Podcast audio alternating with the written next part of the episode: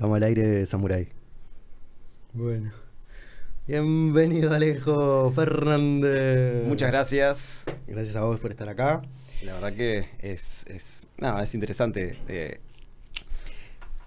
después de ver tantos podcasts, escuchar, nada, que te inviten a, a estar, a ser parte y, y entrar en un lugar que en la computadora, que yo veo esto a través de la computadora, se ve muchísimo más grande. Pero igual pasa, pasa algo con, con los espacios.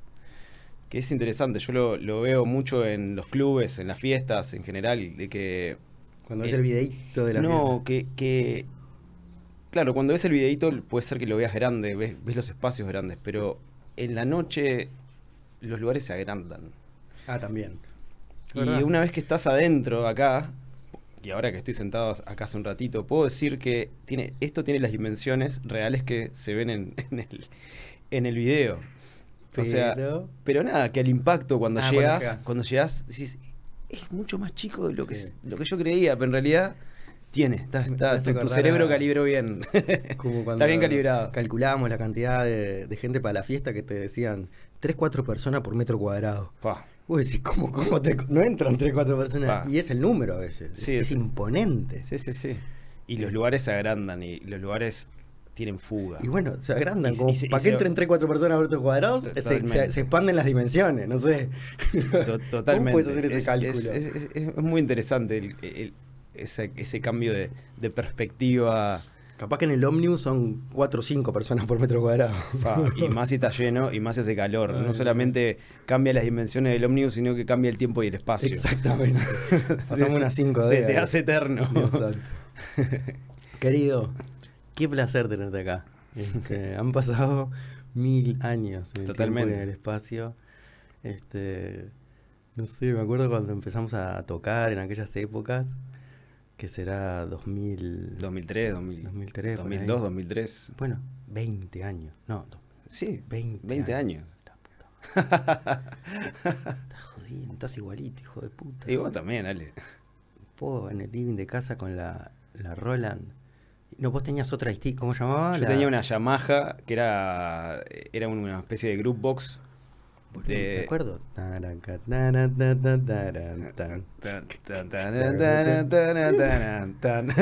Pero ese era un trapez. Eh, Ese era un trapez, un trapez. Ah, era un trapez que-. Eh, Sí. qué que- sello, que me, ¿eh? me lo compré ese Sí. disco después de hace muchísimos años. De muchísimos años. Pa, el, mi sello preferido. Sí, sí, sí. Pa, imponente. Trapez. Minimal, minimal house, minimal, no sé. Minimal, minimal. Minimal, minimal. O sea, el- el- Ah, el- siguen en eso, ¿no? No tengo idea. Ah, le pues perdí el rastro a, a- a Trapez hace, hace un tiempo. Sé que habían sacado más o menos en simultáneo, unos años, capaz que dos o tres años después de esos Trapez, eh, habían sacado Trapez Limitada, que era más, eh, más enfocado al, al minimal techno, no era tanto Por eso, minimal. papista, papista, digamos. Era más para pista, exactamente. El otro era más para tercito.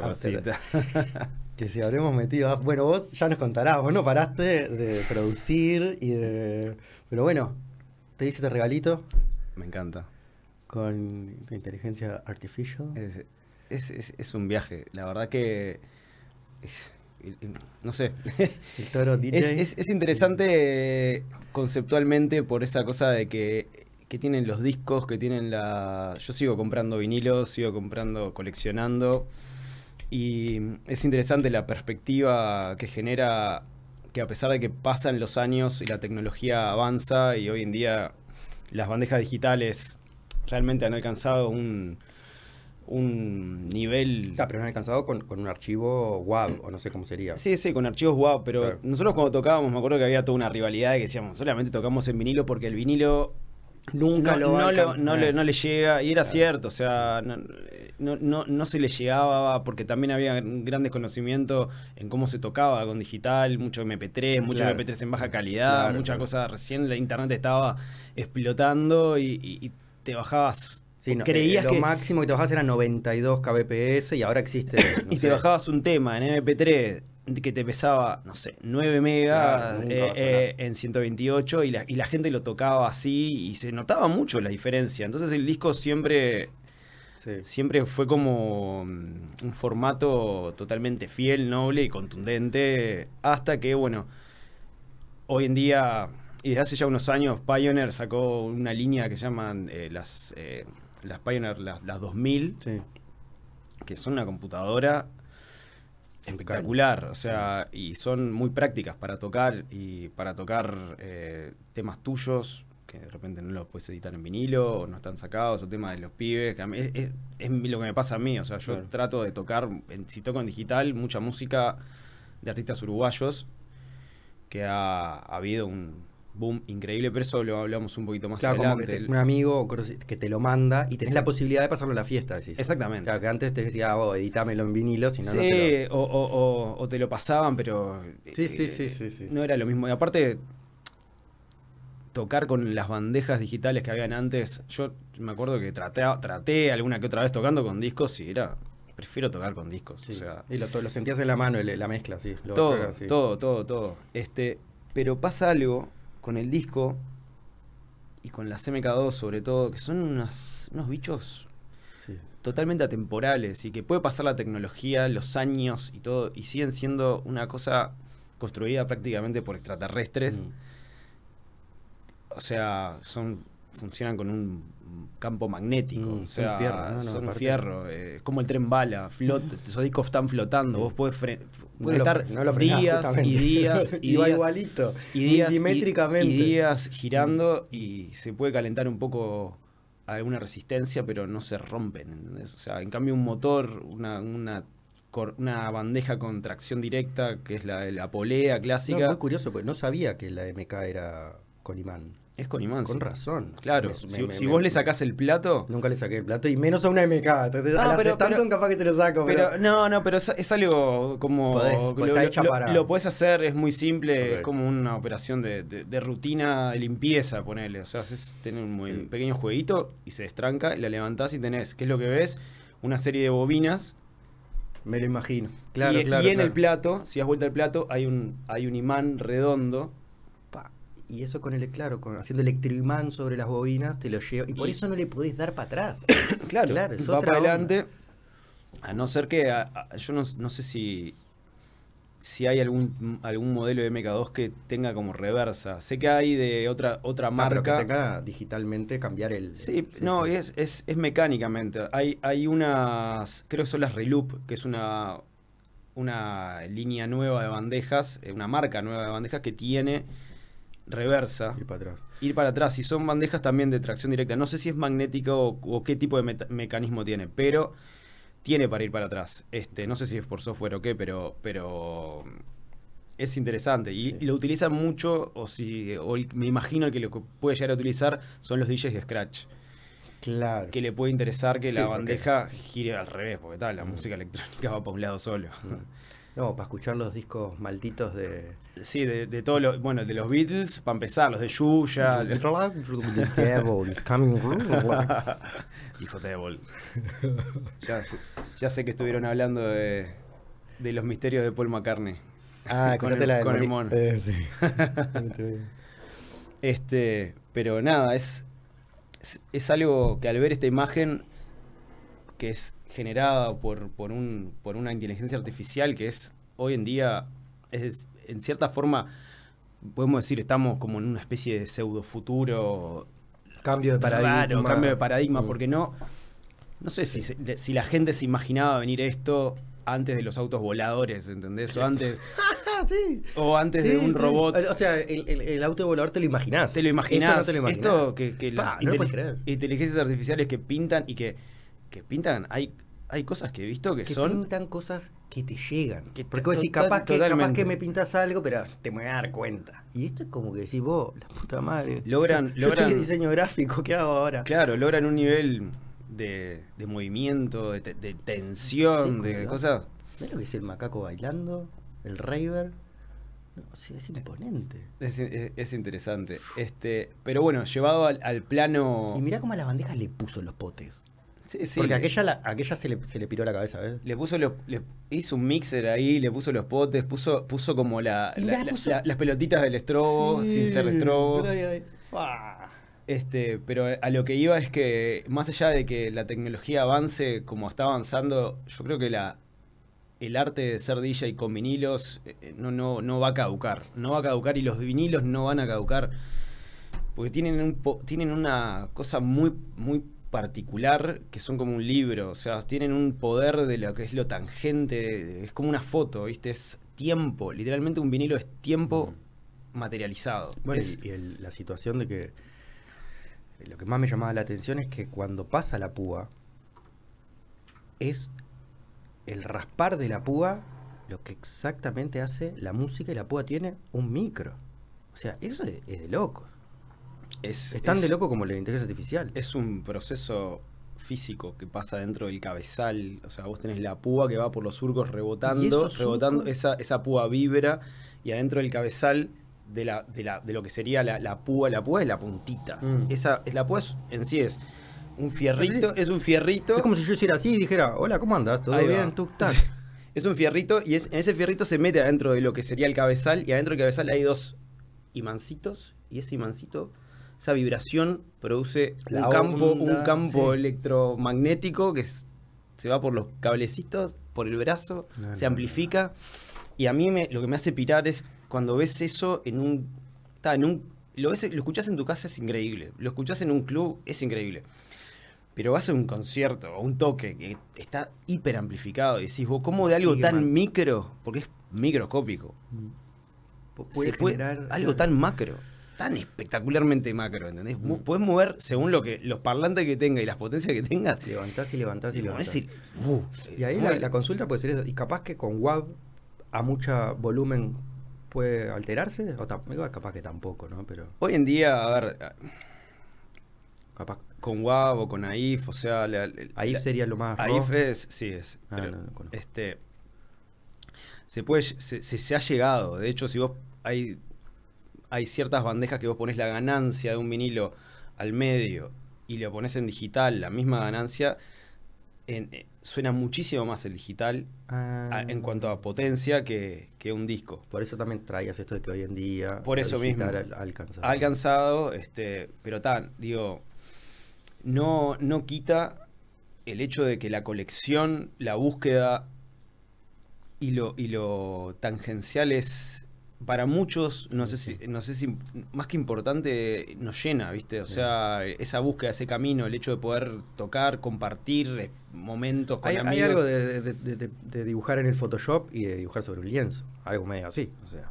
Claro, pero dibujar sobre un lienzo involucra muchas veces un camino muy personal. Vos estás generalmente solo pintando contigo y tu ah, tiempo. Acabo de decir que el estás disco, el disco, movimiento y estás en la estás en el club. estás en el club, estás en una reunión una casa entre amigos donde todos tocan donde, en el décimo piso. En el décimo piso. Donde todos tocan con discos. Pasaba en tu casa también, o sea, donde todos tocan con discos, entonces se genera una sinergia que está buenísima donde ves Pasame el disco, abrís, vas a buscar a la casa. Tenés, ah, tenés este, pa, este. o sea, esas, esas dinámicas que en digital Claro, y reconocer los discos de medio de costadito cuando le ves este violeta, la raya violeta y decís. Ese lo tengo. Ah. Cosa que no sé si hoy en día o, no está tan bueno, viste, que todo el mundo tenga tu música, inclusive, porque es una búsqueda personal, pero. Pero, está pasando mucho. ¿A nivel de disco o no? A nivel de, digital. no, a nivel de discos. Ah. O sea, eh, a lo que voy, eh, un DJ trata siempre de ser original y buscar un camino musical. Sí, a ver. Y proponer cosas que nadie tenga. No está lindo lo que voy a decir, pero a uno le gusta tener la caja cerrada. Sí. Igualmente hay algo. no cualquiera, tengo muy amigo para que meta la mano en la caja así. Igualmente hay algo bastante real que es que. Y es como. Se aplica a guiones literarios, a guiones de cine yo te doy un script a vos, claro. le doy un script a hay él. Un, hay un, contrato implícito. exactamente. Sí. O sea, y la, y la, película que vamos a hacer es totalmente diferente. A lo que voy, yo te doy la misma casa, una caja de discos con la misma cantidad de discos, con los mismos discos a vos, a él y a mí, y vamos a hacer, sets totalmente, diferentes. Entonces, van cada, a ver, hay una cada vez es original. O sea, por más que sea tu propia caja, sean tus propios discos, siempre sale distinto. Sí, sí, pero aunque lo hagas tú también, ¿eh? Aunque lo hagas eh, tú eso digo. Sí, sí, porque la mezcla si te vas antes o yo que sé, usas... Aparte, digo, los discos, el long play, lo que sea, o sea, tenés un lado que generalmente es un tema solo, vamos a decir, generalmente, yo qué sé, cambia, ¿no? Y del otro lado, seguramente tengas dos o tres que son, en muchos casos, bueno, vos te sabes más que yo, como los remixes. Sí, u, otros, u otros temas. A veces otros temas, pero lo que quería decir, claro, que si, a veces si elegiste tocar el segundo mix que te viene otro lado, ese disco no lo volvés a usar. ¿Entendés? O sea, es muy en el momento, muy qué disco está sonando en el momento, cómo va a ser la Ah, entonces lo mezclas. Eh, o sea, es totalmente subjetivo. Es, subjetivo de, de, todo lo que, lo que está sucediendo en, el entorno, en Por eso dicen esto de que el DJ eh, tiene que leer la pista, o sea, es como. es em, infinito vos si te invitan a tocar a, una, a un, no sé, por poner un ejemplo, a un sunset, no vas a llevar los discos de, de, techno, tech house, del main.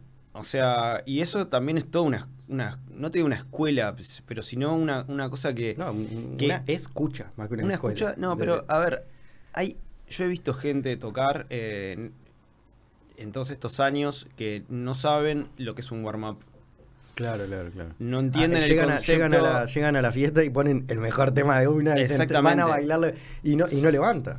Así. Y no levanta. Y el tema no, no tiene efecto. No, tiene fuerza. No tiene fuerza, no tiene nada y suena hasta raro. O sea, lo mismo para un sunset. Lo mismo para, no sé. After hour eh, al sol y un after hour eh, underground. Totalmente, totalmente. totalmente. O sea, y, ta, y, y el, el disco lo que tiene es como un recorrido atrás, ¿entendés? O sea, entonces cuando pones un disco, para mí tiene un valor que está buenísimo. y me remonta muchísimas cosas que me llevaron a, llegar a conseguir ese disco. También. este un valor extra. Si vino de Europa, si viajaste a Estados Unidos. ¿Dónde lo compraste? ¿Cómo lo conseguiste? Ah, eh, la búsqueda que hiciste hoy en día. ¿Y cuántos discos a veces cuando vas a un record store y estás toda la tarde escuchando y decís, me llevo 15 o me llevo dos. Claro. Es como que ¿eh? es difícil esa, ¿eh? Y, más complicado si fuiste con plata. no vayas con plata a recortar. Eso es como una especie de agujero negro, o sea, es una especie de agujero negro. te agarra de, buen humor y después te va a poner de, mal humor en tu casa. Una cosa que está, que está sucediendo. Siguen siendo caros los discos aparte, ¿no? ¿O cómo estamos en eso? Y salen un disco nuevo. 15 dólares. Sí, es más o menos el, mismo precio. Traer de Europa es caro ahora. Un flete. porque por los taxes. Ah, tipo... Ahora, porque en aquel entonces no había impuestos sobre música. ahora no, por ejemplo, ¿te acordás que nosotros comprábamos en Juno, por ejemplo? Bueno, Juno es Reino Unido hoy en día con el tema de que se fue la Unión Europea, hay un tax para entrar. claro, comprar en Juno no es, no es, una chance. ¿Dónde compramos ahora? Y ahora. No me digas Amazon, me pregunté. No, no, no. Ahora hay, eh, a nivel de redes de internet, ahora yo, eh, está la página espectacular que es Discogs, que es ahí es la búsqueda especializada. O sea, ahí encontrás muchas cosas de segunda mano. Algunas ah. tiendas tienen cosas nuevas, pero Discogs lo que, lo que te permite hacer es el digging, literalmente como ir a una tienda de discos y, abrir un... Eh, eh, este, este, este Por, ejemplo, es así, eh, que también lleva un proceso entenderlo. yo, sí, como qué cajón abrís de los... De las... Trapez. Sí, me acuerdo de aquel tema, de aquel tema. Agarro, lo busco, veo quién lo tiene. Me saltan que hay 70 vendedores que lo tienen. Entonces, ah, porque funciona... funciona por sellers. Claro, claro. Entonces entro al vendedor ese, entro al vendedor y digo, a ver, me quiero comprar más cosas, porque claro, si yo le compro a un vendedor solo un paquete de, cosas, me va a salir mucho más barato de comprarle un disco a este, un disco a aquel, un disco allá. Entonces, pero a la vez dependés de, la selección del oído del dueño de, la del dueño, que generalmente, a ver, es gente que, si encontrás ese tipo de discos, vas a encontrar, vas a encontrar una curaduría eh, pero igual, pero previa. Pero igual.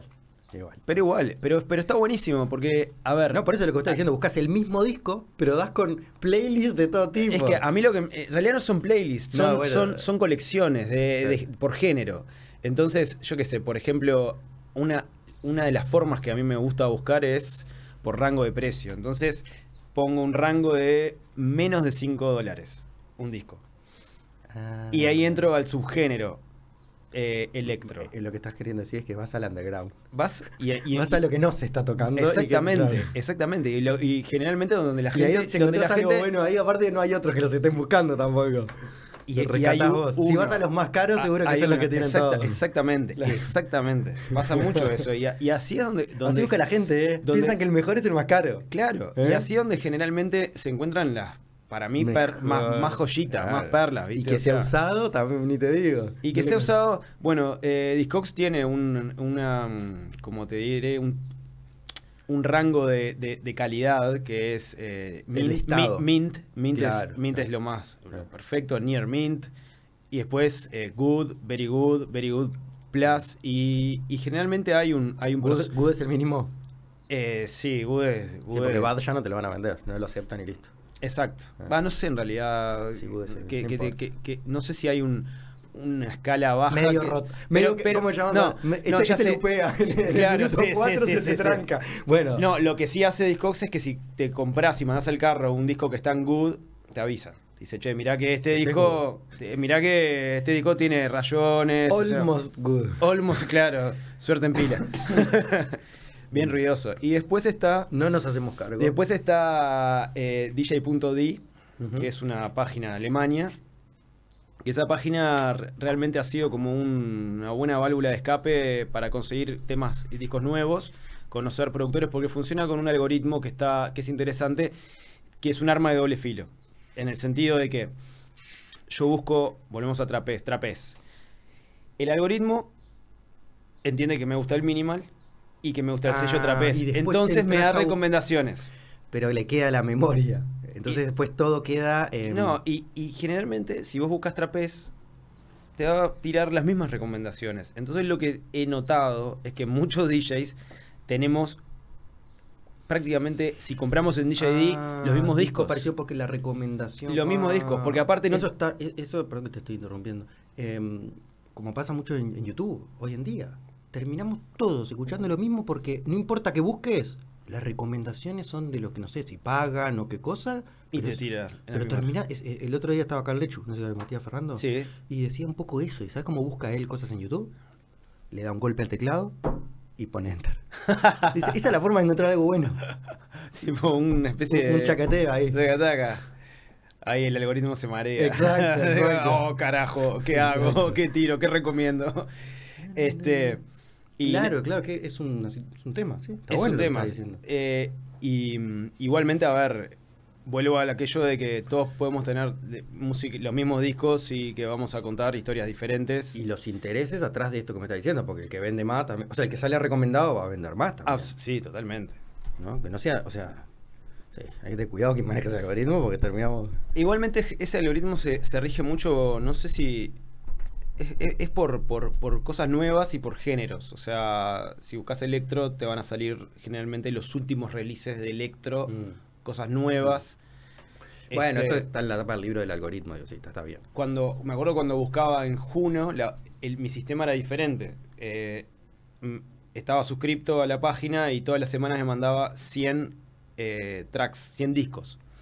Recomendaciones dependiendo. Recomendaciones dependiendo de mis, gustos. Entonces, nada, yo laburando, haciendo audiovisual, que estoy horas sentado en la computadora, me ponía esos playlists, este, me ponía, me ponía, mm, nada, esos, playlists y ahí íbamos con Nacho, íbamos, este... Bueno, ¿seguís haciendo cosas con Nacho ahora? No, no, Ah, no, estás hablando de... Sí, sí, sí, en, su momento. ¿Qué este, anda Y Nacho está, se recibió arquitecto. recibió arquitecto, hizo un máster y hoy creo que está vinculado a la, a la carpita. Se casó, Sí. Este, y estaba metido Siempre fue el uno, ¿eh? Ese sí, porque era, era tenía cosas particulares que nosotros no teníamos. Bueno, vos sos bastante prolijo, pero aquel es, es una bestia. Súper. Eh, capaz que. No sé si lo hacía por juego, pero creo que ha llegado a tocar de camisa y corbata, capaz una cosa así, ¿viste? O sea, en todos los aspectos era prolijo, ¿no? Era... Él mismo se, se, se, se hacía el chiste. Se hacía el chiste de ñoño producción, cosas así. Tenía como esa, cuestión intelectual. este Que nosotros también, pero él era como, como medio nerd en ese aspecto. Pero era, era eh, eh, ¿te acordás tirando un Oli, entendés? O sea, en, en, skate. Eh, las personalidades, ¿cómo no? Ahora traes lo del Oli. ¿Cómo puede saltando, pasar? Saltando en el skate, así un Oli de este tamaño, de esta altura, ¿no? O sea. La prolijidad, el arte este, parecido también. Y nada, y Nacho hacía su selección, yo hacía la mía y nos compartíamos así las. las eh, las recomendaciones. Las recomendaciones y ahí íbamos comprando la, la, colección esa. Este, y después cada uno también con su, su búsqueda más personal.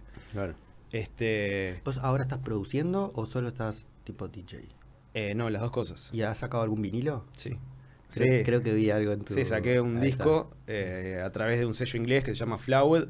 Es, es, un, es, un, es, un, es uno de los pasos más grandes, ¿no? milestone. Es un milestone, pero muy heavy. O sea, yo te, te felicito de corazón. Eh, capaz que me lo imaginaba, pero no sé si soy del todo sincero. O sea, de, yo no me lo imaginaba. ¿No? O sea, estamos hablando de un uruguayo que se saca terrible es que, este... Eso, capaz que, que, lo que de la manera que lo decís suena como un logro muchísimo más logros si fuese hace 10 años mm. ese comentario. Un uruguayo que. Ah, porque ahora Porque hoy en día. Lo mandás y No, no, no, no, no. Porque hoy en día, por suerte, Uruguay es un, es un punto fuerte dentro de lo que es la producción de, música electrónica y, hay una cantidad de artistas increíbles que, han salido de todas partes del país. Estoy bastante out, por eso dije. Bueno, yo, yo, yo, yo, estoy un poco más sin. De tarre que te Más que nada porque en la pandemia, eh, cuando quedamos todos mirándonos las caras, sobre todo el tema del arte y todo, y la música electrónica, nada o sea, eh, quedó... ¿Décimo piso continuó? No, no, décimo piso tuvo, tuvo dos temporadas o dos temporadas y media. Fue, fue algo muy... Pero está. Este, marcó un antecedente cuando, cuando estaban los streaming de, Boiler Room, nosotros hacíamos décimo piso y, como lo hacíamos con continuidad, adquirió un peso, ¿viste? Interesante. Em, no, sigue el formato, por más, ¿vos seguís viviendo ahí? Sí, sí, sí. Eh, o sea, yo podría hacer un décimo piso si quisiera. Sea, hay décimo piso eh, no filmado, no, grabado. Se hacen. No, no, bueno, claro, no, claro, sí, sí, sí. O sea, seguimos ahí. Sí, seguimos ahí, alguna, Más alguna, algún aftercito, algo, algo de eso sigue habiendo. Este creo que fui dos veces nomás, pero pero me acuerdo, me acuerdo clarito y lo seguía online. Este, ¿qué te estaba diciendo que.? No, igual tengo otra pregunta. Eh, ah, pará, no, de los, de los artistas, ahí va, lo, de la pandemia. Em, se me ocurrió hacer. Porque justo, tipo, le había pedido mucha música a artistas nacionales y todos me habían mandado. Y se me ocurrió hacer un set de artistas nacionales. Y dije, oh, esto está bueno para, para fomentarlo y invitar a DJs nacionales a que hagan un, pod, hagan un podcast de una hora, un set de una hora, con música de artistas nacionales. Entonces se me ocurrió hacer Panorama Nacional. Ah, ese es el nuevo décimo piso. No, no, no, es, es, un podcast. Es, un podcast que la, consigna es. Ah, solo, solo música. Solo música. Ah, ok. Yo le hago una presentación al, al, DJ, hago una presentación de lo que es el tracklist. no, pero ¿se filma mientras toca? No, no, no, no, es radio. O sea, radio, es este, es, es SoundCloud. Están todos subidos a SoundCloud y, a mi SoundCloud. ¿Los podemos encontrar con qué nombre? Es, está en, mi SoundCloud personal que es soundcloud.com barra alejofs. Este. Y. Creo que es alejofs. Va a aparecer ahí. Eh, pero no, pero dijiste un nombre, porque dijiste. Eh, lo de Panorama Nacional. Ese. Sí, sí, sí. Ese sería como el nombre. Ese es el nombre. Y lo que, lo que a ver, son hay hoy en día como 18 podcasts y estoy atrasado en subir. En subir, o sea... Eh, yo y más si pones los tracks, o sea... a ver, porque los, los, los, chicos, los que me graban, los DJs, ya, te lo me, lo graban, obviamente me lo graban mezclado. pero te mandan el, tracklist. Me, mandan el tracklist, yo les hago una gráfica, toda una cuestión estética, pero... inteligencia artificial. Bueno, sí, podría ayudarme a resolver este. Para adelantarnos ahí, ¿cuánto te. Y, y, y nada, y lo que he descubierto es eh, realmente la cantidad de, de, productores que hay acá en Uruguay. Que no solamente. A ver, en Montevideo hay pila, pero en, en Uruguay en general y gente metiéndole y haciendo cosas. Hoy en día con la computadora con el live o con el Fruity Loops es muchísimo más fácil poder concretar algo, poder hacer que suene medianamente bien. Entonces eso es, es un disparador para que se generen cosas y que haya gente haciendo realmente temas que son alucinantes acá, a la vuelta de... Sí, antes los productores de uruguayos eran poco, no sé, era caro. Te morías de ganas de, de caer a la casa de alguno a, ver qué hacía. A ver las maquinitas. era, era, era caro, o sea, era. Era, era caro, era caro hacer. Eh, era muy difícil hacer que suene bien. o sea, habían unos pocos que, que, se manejaban con lo que tenían también. O sea, por ponerte un nombre, Mati Muten, eh, la gente de Ouso, Zap. Mm. Eh, Claro, sí, sí, sí. Yo qué sé. Hacían la versión charrúa. Paco. O sea, que era Bardo, el AK y... y... Eh, el otro día mandó un, videito Muten, el Mati con Paco. Estaban arreglando un techo. Me hice directo para el podcast del Toro Blanco y el Paco ahí cortando con la circular unas tejas, una cosa así. Un poco de multitask. Este... Y nada, y lo que, me, lo que me ha llamado la atención es eso. Y bueno, volviendo al tema del vinilo, muchos chicos uruguayos han editado discos. De hecho, bueno, eh, desde que abrió Fonotec, que es eh, lo, que sería en cierta forma la continuación de alguna manera de lo que fue Milenio, mm. espiritualmente, no estéticamente, eh, por el hecho de ser un club. Mm. Nosotros recordemos que de una vez que cerró Milenio, cuando... ahí justamente, ahí fue cuando, cuando, nosotros empezamos a hacer la fiesta. Sí, se transformó en Key. Ah, y Key después se fue para lo que fue la parte de abajo de W Lounge hasta el 2013, por ahí. Y después murió la... no, 2013, no, no, o, sí, ya, ya, ya aquí era, o sea, era como... era medio, ya, em, ya, ya, había, como, como dice Mati Muten en, en, el documental TOF, que de hecho lo recomiendo porque es un pequeño documental que, que narra un, un pedacito de lo que es lo que fue la escena de la música electrónica acá desde el, desde que abrió el fono a todos ah, la nueva, porque hay un libro muy bueno que se llama eh, Uruguay Electrónico, creo. ¿Nuevo? no, un disco, perdón, re viejo. Ah, re viejo, está, sí, sí, sí. video electrónico es un antropólogo y es imponente. Y está el documental que ese sí lo, eh, hizo Oliver Garland ah, en, el Milenio, o sea, ese es más anterior a Toff. Y Toff es, es, interesante este, lo, lo, que muestra porque... Para, ¿dónde podemos ver ese documental? En, en YouTube está, Toff. Es con dos Fs al final. ¿Ese lo hizo Loli? No, ese lo hizo el de Michelle. El de, Oliver se llama Montevideo Electrónico, creo. Pero la. Que leyó el libro, y puede ser, sí, Pero la única, el único detalle es que lo bajó. Estuvo subido, estaba en una mala ah. calidad y lo bajó. Habría que pedirle a Oliver, subirlo de vuelta que lo tenés en HD. Vamos arriba. Me estás jodiendo. Sí, sí, es así el Oli, ¿eh? es una abundancia pura. Abundancia pura. Este, no para. Y. Y nada. Yo lo conocí, creo que en Argentina, en Luritorco. Yo pensaba que era argentino. O sea a través de un foro, ¿cómo se llamaba? Eh, Indamix. Indamix. Estaba hablando de esos 20 años y él era la gárgola. La gárgola, sí, Creo que era Gandalf, algo así. y ahí nos hablábamos, yo no sabía ni que era uruguayo, yo pensaba que era argentino, porque lo conocí en el Uritorco, en una fiesta. Claro. no, no, no, no, A mí me pasó eso con, con Molen, que es un productor de acá que, nada, yo pensé que era argentino y es uruguayo y hace tremenda música. Bueno, cuando nos vemos, dice, oh, estoy acá en el Parque Rodote. ¿Cómo?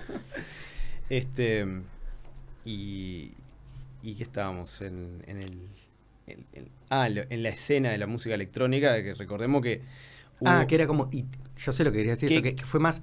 ¿Qué pasó ahí? Pero en realidad, entre comillas, era más itinerante. Capaz que estaba ahí y no era el boliche, no era aquí. Exactamente. La Fonotec, eh, Fonotec, y aparte Fonotec, la forma, o sea, la configuración de tener, eh, no sé si siendo igual, ¿no? Pero estaba Cult como residente. Y, sí, o como socio, vamos a decir. Yo creo que hoy en día tiene una especie de residencia, pero no, no, no, no, sé si estaba metido en el negocio con ah, Cristian. cuando yo... Sé que fue, eh, fue miembro fundador junto con Detected, Detected y Cristian. Hoy en día no sé si esa sociedad sigue tal cual. Está, pero justamente era como sé que Cristian es el hoy en día te puedo decir que es el dueño de No, pero son como que tres patas fundamentales, ¿viste? Porque el DJ, el dueño del boliche, el que hace el sonido. Claro. ¿No? O sea, que son todos DJs también. Que aparte son todos DJs. Que son todos DJs. Y que han, han, generado un, un, bastión, o sea, em, a partir del 2013, haciendo que muchos guachos y mucha gente tuviera un lugar de fin de semana para ir a, escuchar música electrónica, tocada por DJs de música electrónica, especialmente en vinilos. Obviamente que hay que desmitificar un poco el hecho de estar cerrado a lo digital. Este, vuelvo, vuelvo un poco a eso, pero nada, o sea, se le da mucha bola al DJ que, toca con discos y que colecciona discos y que, y que entiende el vinilo como un formato eh, casi cultural. o sea que la tengo afuera la caja de, vinilo, era para empezar a abrir ahora, sacar los labels. ¿Qué tenés? ¿Tenés una valija? La de, siempre. Qué espectacular. La misma valija que no era caja, yo tenía la trucha, era como una, valijita. Con el alcachofa. Exactamente. Gran disco el alcachofa. Este, ¿Cómo se llamaba? Luciano. Eh. ah, bueno, el de Luciano también. No, pero el Cachofa de quién es? El Cachofa de Villalobos. Villalobos, ¿qué tal? De Ricardo. No sé por qué lo asocio también a, Luciano. Luciano. Lo que pasa es que Luciano, Ricardo, eh, eh, Richie Ahí está, ahí está, exacto, exacto. Es esa, esa no sé si sería generación, fueron, fueron los, los, en su momento los, los, los inventores, los, inventores del minimal, los que ah, gestaron el minimal. Sí, para mí eran mis dioses. Eran, ahí va, sí, y nosotros eran los dioses así, de todo. Richie, el minimal, minimal, minimal techno, esa cosa más, eh, más de originalmente de, de, Canadá, de, mucho Chicago, después en su historia, ¿no? Después este Berlín, esa cosa más fría de, del minimal más frío. Y, sí, más cortadito. Y, y, después vinieron Luciano y... Que eran más melódicos también, un poquito más... Eran son latinos. Ah, por eso. Mirá, nunca lo había pensado, claro. Entonces, con razón, por suena eso en trompeta a veces. Trompetas, eh, tamborcitos. Sí, sí, es verdad. Y se juntó, se mezcló esa, se hizo una fusión. Digo, a ver. Eh, Ricardo, Ricardo ya vivía en Alemania, ¿no? O sea, sí, sí. Este, pero Hotting es, inglés, No, es canadiense. Es canadiense. Es canadiense, Vos, yo fui a fiestas, acá nomás, ¿no? En Argentina, de, de Richie Hotting no sé si tocaba como Plastic Man, creo que era Plastic Era bueno Plastic Man, claro. Y dejó, porque aparte era medio analógico él, ¿viste? O no sé qué era en esa época que tocaba con raro, tocaba raro, no era. Y sí, Plastic Man es todo, hardware. Eso. Eran fierros. Y, dejó un loop. Yo no sé si no se comió 30 minutos de fiesta. así lo sentí yo. No sé si ahí había pegado, había pegado él. Pero, loco, o sea, capaz que 15 minutos dejó un loop quedamos todos en un estadete. Hipnótico, mántrico, no total. No podíamos creer. Igual yo estaba, habíamos ido y yo decía, vos, este hijo de puta no está robando la plata. Claro. Que salga, lo dejó ahí, yo no sé. O sea, fue un. Y eso sí que es un warm-up, ¿eh? Sí, claro, porque, porque Plastic Man tiene como esa. esa como ese, ese, esa espiritualidad, por llamarlo así, el trasfondo más más mántrico, más. Bueno, que, o sea, vas a escucharlo antes de bailarlo, vas a, vas a vivir la experiencia. De hecho, yo, la, yo, la, última vez que lo, vi, lo vi en Argentina, en una, creo que fue una Creamfield, y ahí fue mi última Creamfield, porque ya las fiestas grandes, así en ese plan, ya me, dieron vuelta, pero, pero fue un show audiovisual reservado, ¿entendés? Eso bueno ir al festival, Y lo podías haber sentado en una sillita, lo podías haber sentado en pero Lo podías haber sentado en una silla o, o estar estando ahí parado viendo qué pasaba este, Loco siempre fue muy precursor de, de, la tecnología en general aplicada a la música electrónica. Era eh, como, para, eh, como un Radiohead. Sí, muy experimental, pero a ver, las, hay ciertas compañías como Native Instrument en su momento que fueron los que inventaron el Tractor Scratch. Mm. El Tractor Scratch básicamente es vinilo digital. Sí. O sea, vos podías, vos podías tocar un tema que tenía temas en digitales con una MK2, una bandeja. Y tocarla literal. Y tocarla literal y una computadora. Y vos parabas el disco y se frena el, mm. digital, se frena la, línea de tiempo. Y, anda bien, no es de niños, ¿viste? Anda Andaba clavado, andaba muy bien, sí. Es raro, ¿no? Es una tecnología... Es una tecnología suma, es interesante. Si vos escuchás el disco, es una frecuencia. Si vos lo pones en fono, eso, funciona online. Mm. Si vos lo pones en fono, como suena un vinilo común en el mixer, escuchás un... Qué bizarro. Y si lo pasás rápido, no sé si se va haciendo o más agudo o, más grave. Pero si fuera más grave sería raro. Es interesante. No, no, porque, porque con esa. Eso se llama timecode.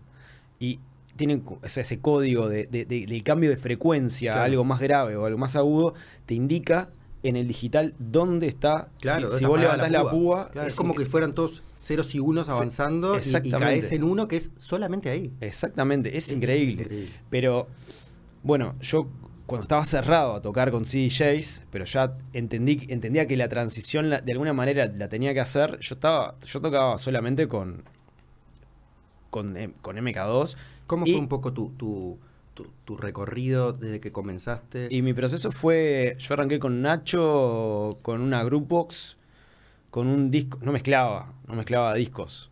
O sea, yo, mi proceso Eras tipo Original era más DJ de Scratch porque yo arranqué ah, con una banda de rock. Cierto, sí. Siempre me gustó la noche y la música electrónica como medio de escape para salir a bailar. Eh, y me siempre me gustó lo alternativo, vamos a ponerlo así. O sea, la, cosa, la cuestión del, new metal, del, rock alternativo. Mismo dentro del rock ya estabas en el alternativo. Claro, o sea, eh, mis bandas en su momento eran, eh, no sé, Limbiskit, que mm. tenía DJ, eh, Korn, mm. Deftones, que es mi banda favorita, eh, Slipknot, lo más pesado. Entonces yo, yo me iba a laburar con mis viejos, que son fotógrafos que se retiraron hace muchos años, pero iba a laburar en los casamientos, cumpleaños de 15, etcétera, y volvíamos de trabajar 5 de la mañana y ahí en Punta Carretas dejábamos las cosas, yo me tomaba el 121, el 116 o me iba en un taxi o mis viejos inconscientes me daban el auto, el auto y me iba a Milenio. O sea, llegaba a y, me iba, y, sí, bueno, yo arranqué yendo a Milenio siendo, menor, o sea, tenía 16, 17. a ver, Pablo Gallego, ¿qué, tiene para decir? Este, pero pero me acuerdo de estar, no sé, en el liceo y que el comentario era se habían agarrado las piñas con otros ah, colegios, otras cosas, y yo decía, yo estaba bailando con no sé, gente rarísima. es interesante eso, estás trayendo, porque uno de los motivos también era un poco salir de eso, otro que era la otra opción. Era, era la otra opción y en un ambiente donde tipo nadie se agarraba las piñas, ah, estaba todo el mundo paz y amor, paz y amor y, te podías y mucha, mucha bizarreada. Y, sí, ibas a re. me acuerdo que bajar las escaleras de, mm, Milenio ah, y, ver, y ver a, Peter y a Peluche bailando, que eran dos go dancers. Eh, esas cosas que decías, uy, esto está zarpado, esto mm. qué es, qué, bueno, porque aparte de gente que bailaba música electrónica con toda, toda su sensualidad. Tampoco se podía bailar, hablar mucho, No, ¿eh? no, y eso, eso se extraña un poco, que la gente, o sea, ibas a bailar. y pasaba algo que cuando cuando ibas a Milenio, o por lo menos cuando yo empecé a salir, como todo el mundo, que empieza a salir, no conoce tanto de estilos, no se cierra tanto en un género, lo que sea. Vos ibas a bailar lo que te proponían los DJs. Críticas, sí. Críticas, sí. ibas a la experiencia, y la experiencia estaba además, estaba buenísima. este, después, bueno, yo tenía una banda con, el, con Andrés Levy, que le mando un abrazo este que se llama se llamaba C4. Eh, yo estaba como DJ de esa banda haciendo scratch, tenía una pedalera, tenía mixer, metía delays, efectos, cosas. Y, y, y con Nacho paralelamente aplicábamos ese código experimental en lo que era temas de música electrónica. agregabas. Yo agregaba. me, acuerdo. Yo agregaba. Nacho, Nacho mezclaba rudimentariamente con la computadora, con la computadora de tubo, porque se mm. salía, mm. no eran las laptops ni nada, no, estaba esa facilidad. Y de hecho, cuando íbamos a tocar en vivo, Nacho llevaba la computadora de tubo, y yo llevaba una bandeja. No me acuerdo, ¿cómo se llama el software que usábamos? Impulse Tracker, ¿no? Eh, o GarageBand, nada que ver, ¿no? No me acuerdo si Nacho mezclaba ya warpeaba los temas en el live y, y, utilizaba el live como. Me parece que el live no era. Sí, me parece que era el live, sí. Ya había live. sí, sí, había un live muy. Otro live, live de DOS. Muy, muy, muy primario, muy 1.0, no sé. Este que de hecho el live, la historia del live es interesante. Es este. Se originó justamente para la ejecución, justamente para tocar. Esa era la gran diferencia, para tocar en vivo. Para tocar en vivo, por eso se llama live. Después se le agregó la ventana de arrangement, que es lo que te permite componer música. Este, pero bueno, Nacho. Bueno, se llama live. Por eso se llama live. Claro, no se llama arrangement.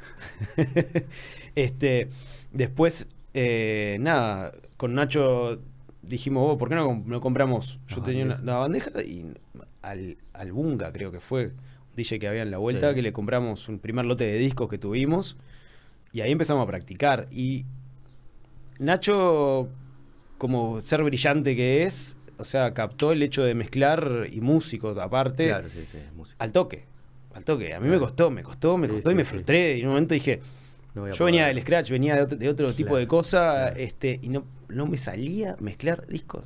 O sea, Sí, a veces son cosas que no te das ni cuenta y, que, estás, viste, haciendo el milímetro para atrás y para adelante y te frustras y lo haces más de lo que le o, o, no entendés, no entendés que eso es lo que. O sea, en estos años me he dedicado a dar clases de, de, DJ. Claro, ves a los alumnos, los pasando por esos, pasando por esos procesos que en realidad es es lo mismo que andar en bicicleta. Hay, hay un momento cuando andas en bicicleta que haces el clic. Sacas las rueditas.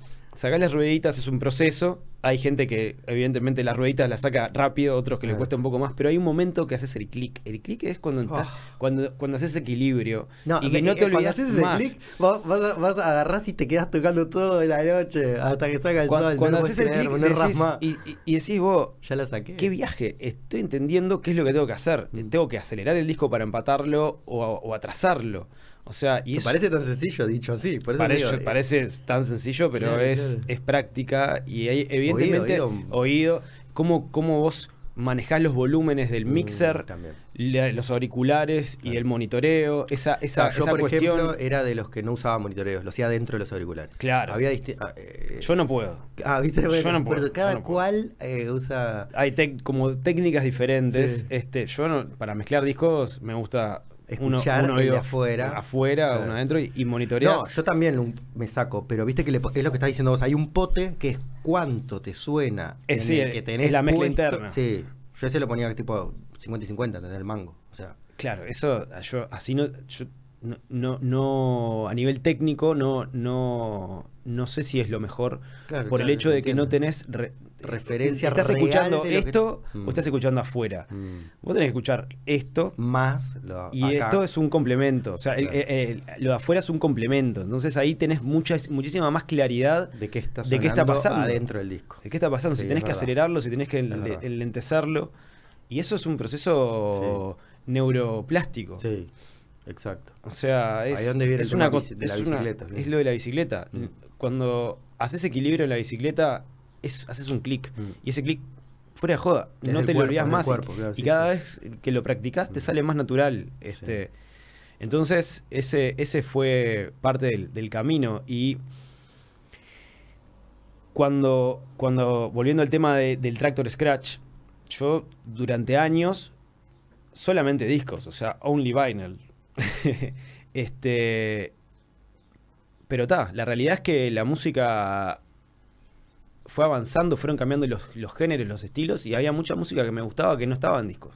Claro.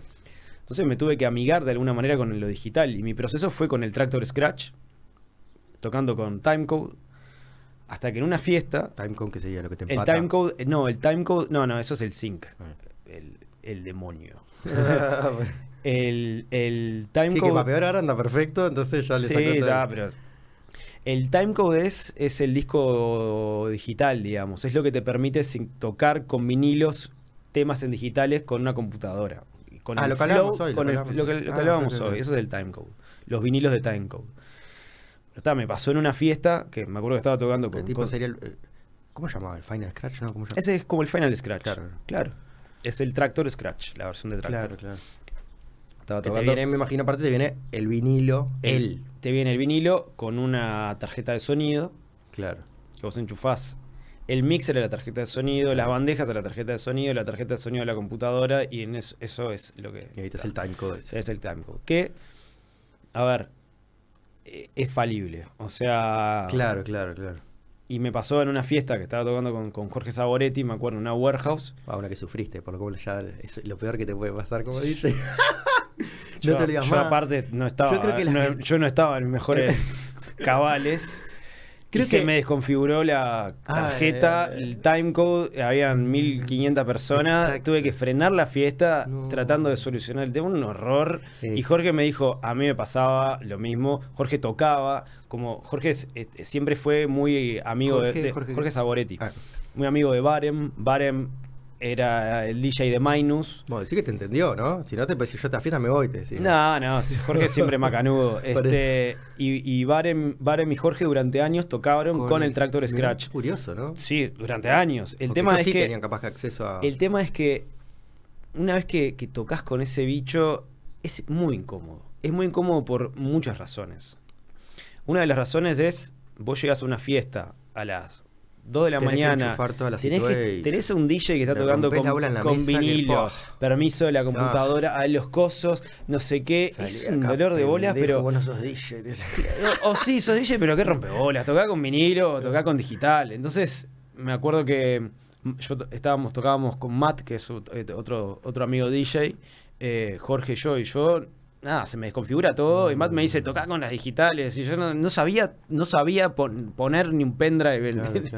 o sea, y las y, y, y, ahí fue como un punto de inflexión de decir. Debo tengo que cambiar esto. Tengo que, no me tengo, tengo que, si hay algo que, ampliar. Se son las fiestas que zapateó. O sea, ¿entendés? O sea, te juro, yo tengo una, esta, que le hicimos dos veces ahí en la chacra del gordo. No sé si fue de Woods o no me acuerdo cómo llamaba. Berlín Sa Berlín Sa fue la nuestra. Claro, este, lo que me hizo ser postproductor y dedicarme a hacer animación, claro. claro, eso fue Bueno, no sé si fue en Berlín Sound. Con los Wynomi Brothers. Que se tomaron todo el vodka. Todo el vodka que había en Uruguay. En Uruguay. En las 7 AM y se habían vaciado las bodegas de. ¿Cómo es donde la comprábamos? Este. No, qué cómo chupaban, ¿eh? Unos alemanes que trajimos. No, no, no. ya, ya, llegaron así, creo, aparte, no me acuerdo. No, no, llegaron bien. Lo que pasa es que, nada, se enfiestaron, pero de una manera así, increíble. Chupaban vodka, hay videos así, y le daban a la gente. Estaban de rockstar. Bueno, una de esas dos me acuerdo, que zapateé mal, tipo de cuando ya. O sea, no podés como, viste, también volver atrás con el disco que estaba sonando antes, y te juro, una angustia, me acuerdo. Sí, obvio. Quedé tipo paralizado ahí en la cabina. Obvio no, digo más. Es que zapatear es. Limpiar el trauma. Es, es, horrible, pero pasa en las mejores familias. Esa es la verdad. O sea, somos humanos. Del disco te puede. Por X, B, Z. ¿Podés echarle la culpa al disco? eh, no, ay, me saltó. que, es clásica, ¿no? O me pegaron a la mesa. Me pegaron a la mesa. Me pegaron a la mesa. Me, pegaron a la mesa. Me acuerdo que en esa fiesta, no había nadie, gracias al gordo, eh, esto estuvo pero ¿eh? Era otra época. Eh, la mesa de DJ estaba enterrada.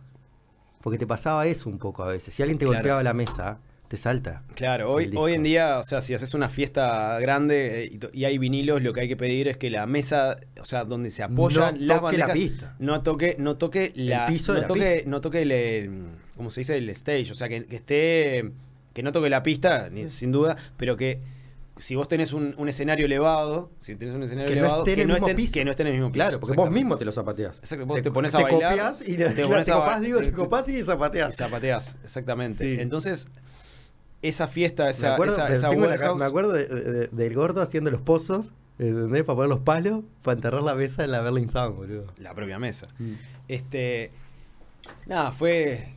Eso fue ya 2015 en marzo de 2015. Eh, fue como el punto de inflexión de hacerme amigo de lo digital. Y hubo ¿Te acordás? Y hubo un tiempo que, que estuve... Nada, que, que, prácticamente dejé de tocar con discos. Hiciste esa transición. Y tocaba mucho con digital. Y... Y a ver, siempre, siempre seguí coleccionando discos, pero fue un momento que, no sé por qué, empecé a tocar bastante y al haberme abierto a lo digital, se me abrió mucho el abanico, el espectro de, lugares para tocar y comodidades. Ah. y... Bueno, esa era una pregunta que te iba a hacer ahora. ¿Cómo funcionan hoy? Te llaman para tocar a algún lado. Y vos le decís, eh, poneme una CMK o cómo es hoy. Y sí, hoy en día sí porque porque he vuelto mucho al, al, vinilo y tengo No, pero del otro lado, ¿cómo te lo reciben en cualquier lado? ¿O solo tocas en fiesta? No, no, no, no. A ver, si alguien me llama hoy en día eh, es porque entiende que, toco con, vinilo también. O sea,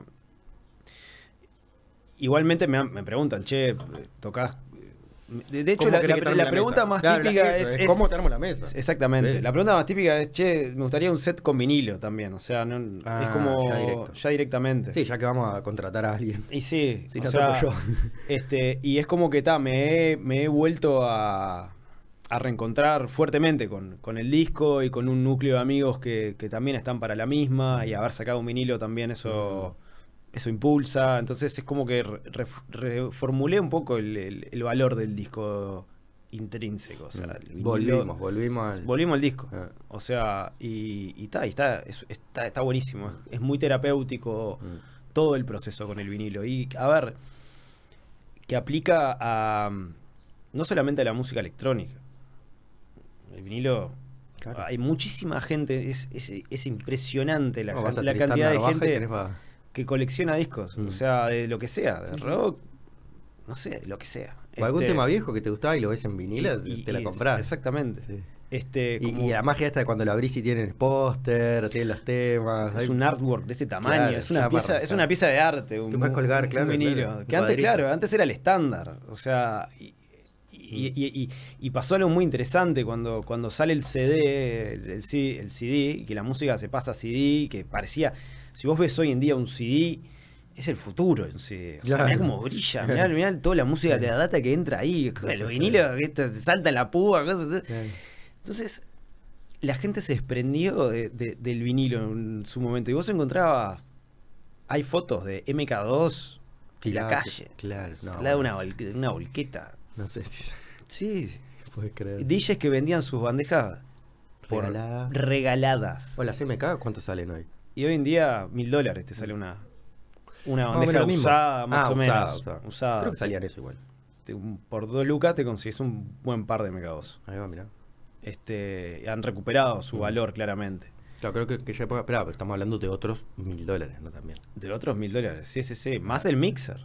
No, no, no, no porque sean dos. Digo que la época que ella salía mil dólares, pero mil dólares en aquella época eran los pesos distintos, si Sí, sí, yo, yo me acuerdo que la, primera bandeja que me compré fue mm, ahí donde era Oídos. Eh, creo que fue a Marcelo Machado y me salió 600 dólares con un case y una Pue Stanton. ¿Pero una MK? No. Era una MK, ah. sí. Sí, sí, Había dos tipos de MK. Hay varios tipos de Ah, hay varios tipos, pero en aquel entonces creo que había dos tipos. Estaba la, la, MK2. La MK2 1100. Eh, 1200, perdón, y la 1210. Ah, ahí va, ahí va. Claro.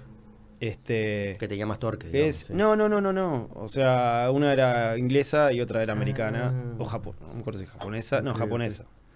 Claro, básicamente una tenía. Para que termine siendo los japoneses, imagínate la tecnología. Este, era, sí, era, obviamente. Eh, ellos viven en el futuro. Mm. Es, así. Este, y la, versión inglesa tiene para cambiar el voltaje. Por ejemplo, claro. Porque venía de 110, digamos. Exactamente. Y después, este. Nada, después hay, hay más modelos eh, que, que, tiene como reset en el, en el cero. Eh, mm, ahí va. Ahí tenemos la, la, la 1200, que es la el bicho por excelencia, y la 1210. Yo tengo una 1210 negra y una 1200 negra también. Ah, y tocas una y una. Sí, pero, pero a nivel mecánico es exactamente lo mismo. Lo único, la única diferencia es que una tiene el conversor y, la otra, y la otra no. Quizás se las compré a. ¿Sabes de quién eran las, las que tengo hasta el día de hoy? Del Cobra. Me estás jodiendo. Sí. Justo el otro día, después de años, pero podemos hablar de años, 5 o 10 años que no salía, eh, fui con, con Leo. Ah, ¿en serio? El fin de semana pasado no el otro. Anda. Sí, sí. Porque él se ha, dedicado a, hacer, hacer eventos. Este, y no, o sea, no sé si esto, pero eh, era el rey, era el rey. O sea, obviamente fuimos, no, no a la VIP, fuimos a la cabina. Y sí, claro, claro. ah, no fueron un evento producido por él, fueron en fuiste con él a una fiesta. Ah, sí, pero igual, igual, era como mejor que haberla hecho a él, porque estábamos disfrutando. Otra, cosa interesante. fui una vez a una fiesta de él, ahora me, había salido otra vez. Fui a otra fiesta de él, de Leo Romanelli, DJ Cobra. DJ Cobra. Satura la toma. Satura. Eh, y, y claro, y no pude hablar con él dos minutos. Y no, claro. O sea, fue, le digo, Leo, nos vemos el lunes. Sí, obvio. No, el lunes seguro que no, aparte, ¿eh? nos vemos el miércoles. Nos vemos el miércoles y, se vieron, y, la, siguiente vez fue en esa fiesta de la semana pasada. No, no, nos estamos viendo. Ah, ¿sí? sí, sí, Este. Estamos saliendo a hacer escena de amigos, como hiciste con, con, lo que contabas del fútbol. Ahí va, mirá, que la con el Gumi. Exacto. Sí, una excusa. Son lindas excusas para encontrarte con amigos de, de, de, otros, de otras épocas. Este, y una, una, una cosa bastante interesante que ahora que mencionaste Satura la toma. Uh. Eh, fui ahí fui para atrás, ¿eh? Sí, fuiste para atrás. Me encanta porque estamos yendo. Para atrás también. claro, estamos cracheando la historia. este. Eh, que está el video famoso de la Satura de la toma, la Silver, Silver Park. Con el mono semidesnudo. Con el mono casi en bolas. y con, con, con, Andrés Serrón. El famoso mono. El mono. Se había puesto el pegotín de Satura de la toma en la chota. Y termina el video con tenía una kilt. termina, termina el video levantándose así y se ve tipo como era una cámara de 2 megapíxeles que tenía audio, filmaba con audio. Sí, en HD no sé si la. No, no, no. Igual ahora. Ahora hay una inteligencia artificial que te, no, no, te enhance, tipo te le, pones un video ah, te lo hace para atrás, te lo hace Te lo levanta, tipo Ah, el viejo te lo mejora. Te lo mejora pero estúpidamente. Ah, ¿Cómo se llama? Me interesa. Eh, Tengo pila de videos viejos que videos VHS, ¿viste? Mm, viejo. o sea, increíble. Hay un poco de reconstrucción, porque no es este no se puede hacer. Esa, es, vos es un, programa que utiliza neuro, Neural ah, Coso y. ¿Pero cómo se llama? Me interesa. No me acuerdo el nombre, ah. pero, pero justo lo vi hoy y lo voy a tener guardado ahí en, en, el, Ah, le voy a dar a eso. un montón de videos, viste, como que. Videos viejos, VHS. No, lo digitalizás y, te pero aparte tengo videos digitales de C40x480, es una cosa así. Eso, vos te, ah. te, los levanta a, a 1920, 1080 o 4K. Y es ¿Cómo logra? Porque vos es un viaje. Ese poro no estaba en el original. El pelo. Por eso no está. Entonces hay inteligencia artificial. Sí, sí, sí, sí. Claro, detecta cómo debería ser. Cómo debería ser. Y te lo, pone. Es increíble. Este. Cuadro a cuadro. O sea. Ah, igual el cuadro a cuadro, en ese caso, le debe ayudar a reconstruir. No es picture, no es picture por picture. En debe realidad, ser una inteligencia que recupera en base no, vos, le pones le pones el input. El VHS, que nosotros generalmente hogareño filmaba, no filmaba progresivo, filmaba por campos. claro. Por fields. Entonces. Claro, tipo tele. Tipo tele. Entonces, vos le decís eh, qué input tenés. Claro. Los campos. Y, nada, y te, te, hace un video así que decís, vos, qué viaje. Este, pero volviendo a lo del video, a lo del video y volviendo a Satura la toma. Que estaba tocando Andrés Serrón yo sé, yo sé. Breakbeat. Pero que, nos tiraban piedra. Bueno, que nos tiraron, sí, eso. Nos tiraban piedra a los vecinos. llovía en cascote. Llovía en cascote. Estamos hablando que nos las merecíamos. Parque del Plata, imagínate. 9 eh, AM. Después, después, de toda la noche los pendejos dándole catanga al coso, no, no, o sea. Techo de chapa, este, y, y, nada. Estaba tocando Andrés Serrón. Ah, estaba tocando Andrés Serrón Breakbeat. Y que claro, el, el breakbeat es.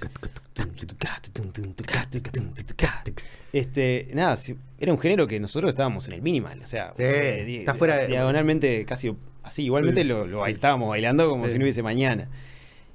Y, hoy en día yo me he comprado muchos discos de breakbeat. De ah, hecho, de hecho, uno de los temas que suena, que es de Biggie, es un productor, eh, Está lo, con esa lo tengo, lo tengo, ah. me lo compré, me lo compré en Discogs, lo busqué, me lo compré y nada, he, he tocado sí, como para mucho break. Que, que, abriste el abanico Abrí el, abanico, eh, estado, este año estuve buscando cosas más progressive, progressive house, cosas, un género que era como éramos como el enemigo. Si era fiesta progressive, era, no era, era ni en pedo. ¿Eh? Y, y, nada, y ahí es, es como, o inclusive de trans.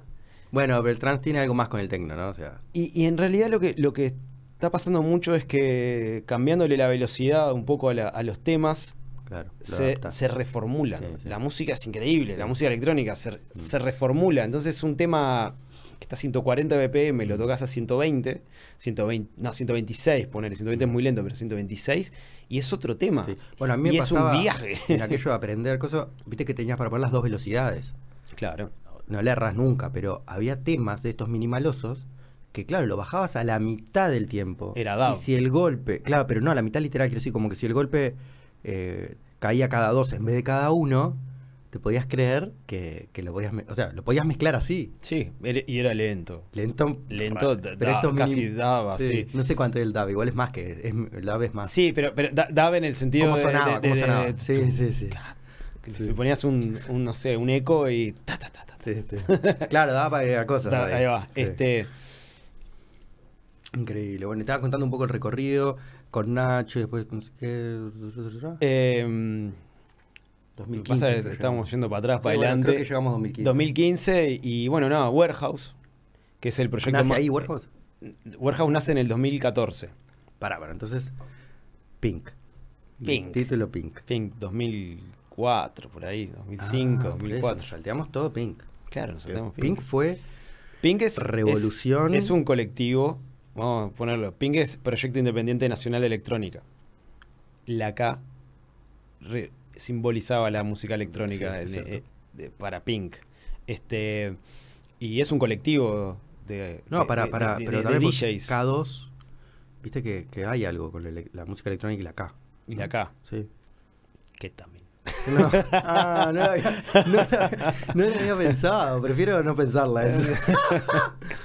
este, nosotros no, siempre fuimos muy naif en ese sentido. o sea, y para nosotros. Éramos chicos también, ¿no? sí, no, y no, no lo asociábamos tanto con el mundo falopa. Esa es la, realidad. Era mucho, muy sano lo, nuestro. O sea, el pink. Bueno, más que el pink. El colectivo. Que era el aire libre.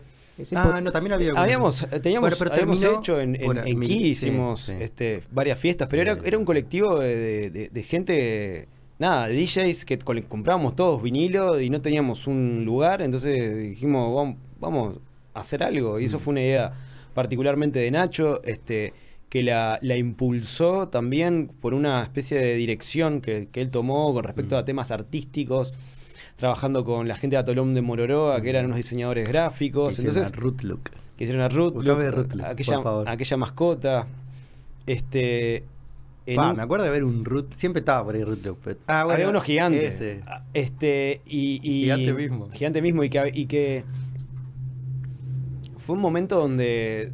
Es R-U-T LUK. Root Look.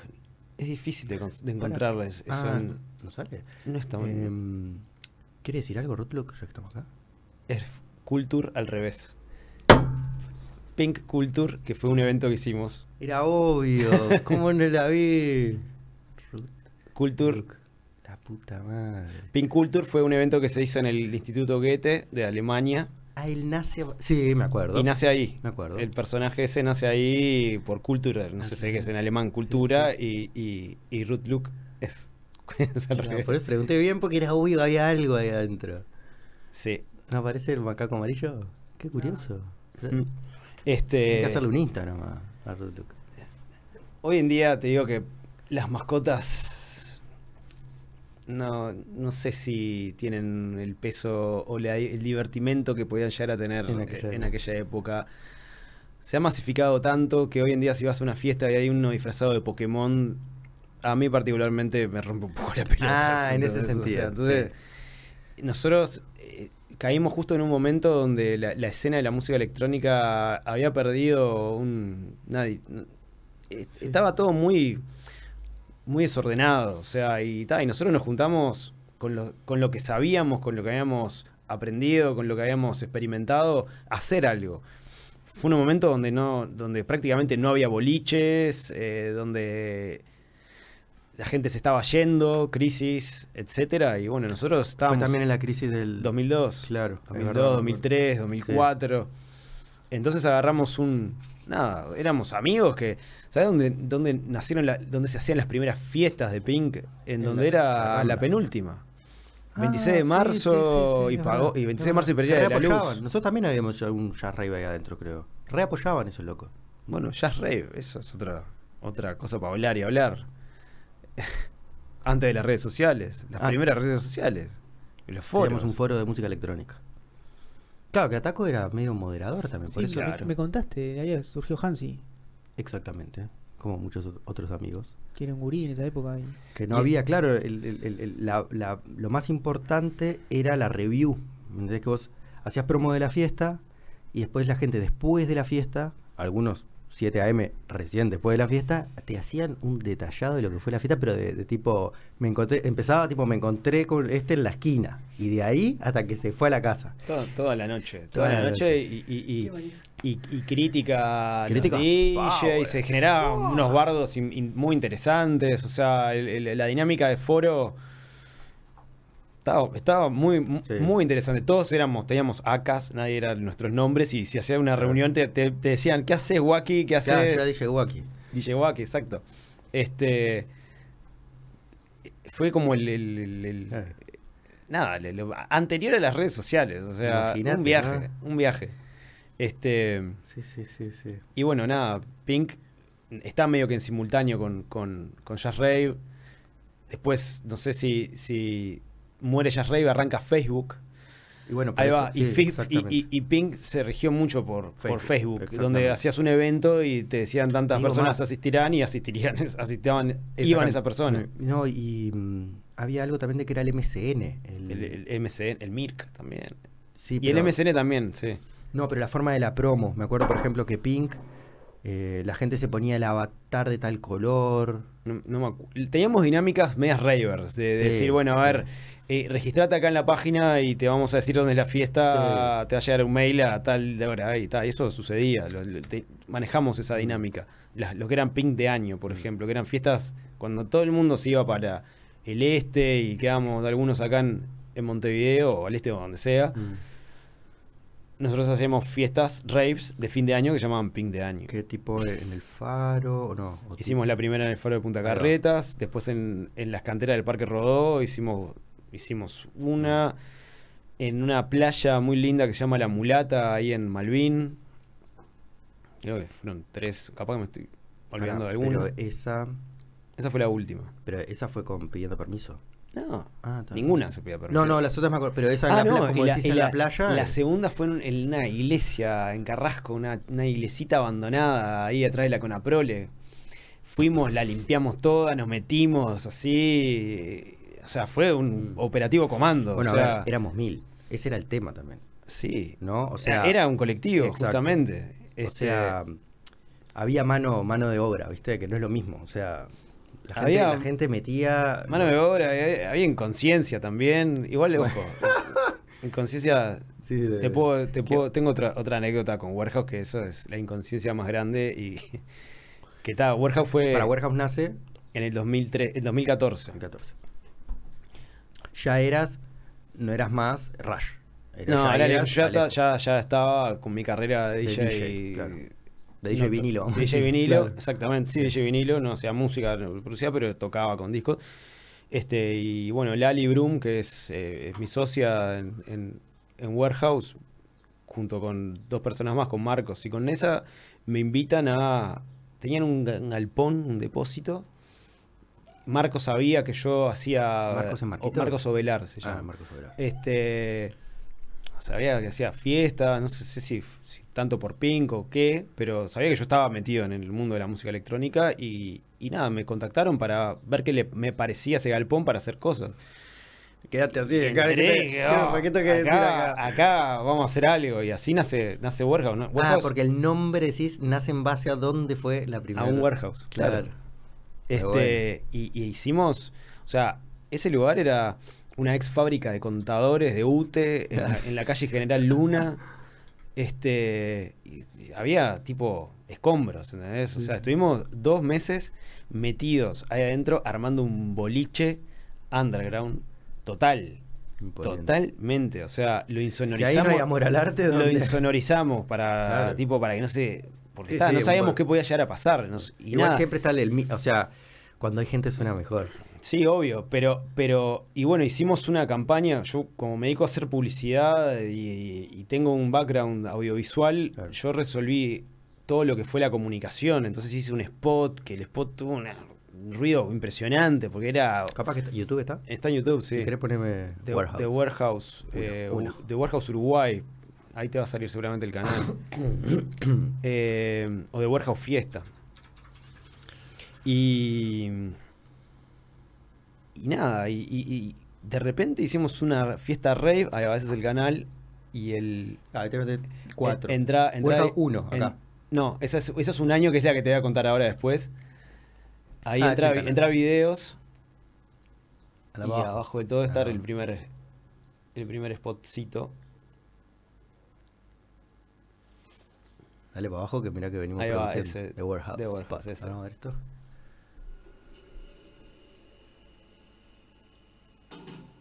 generador.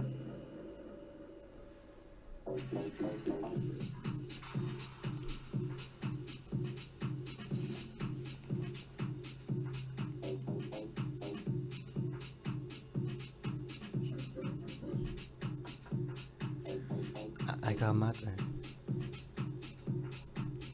chicos de, de salto. ¿Eso qué era? ¿Otra pista? Sí.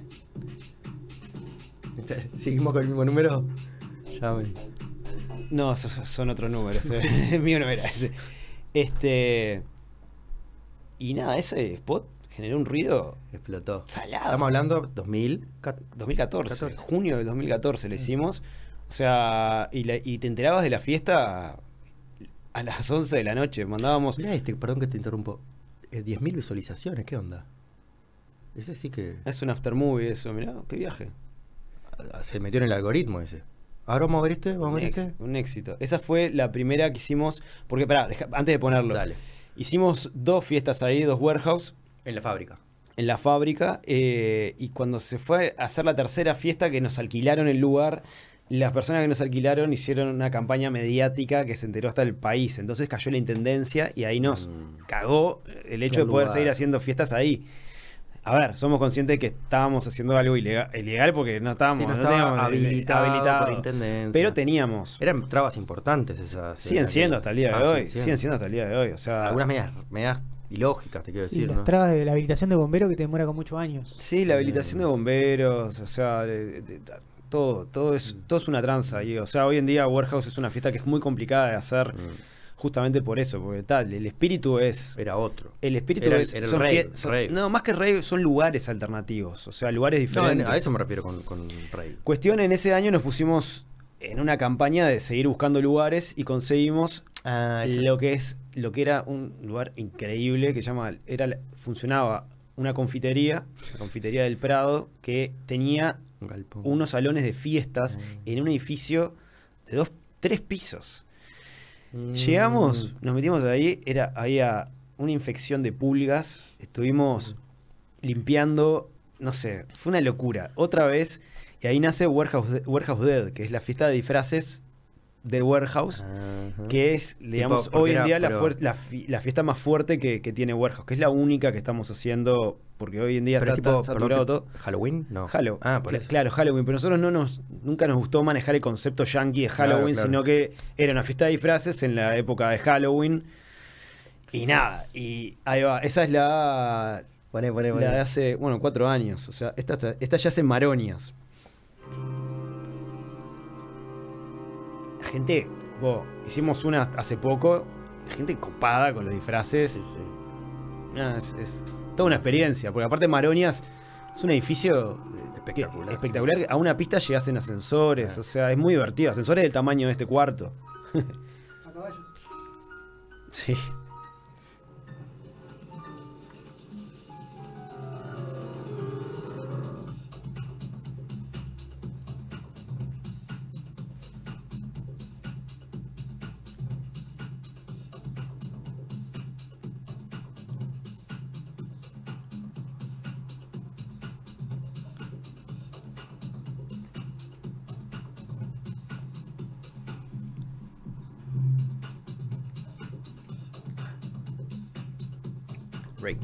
Ah, mirá el Mati con la carita de Rick.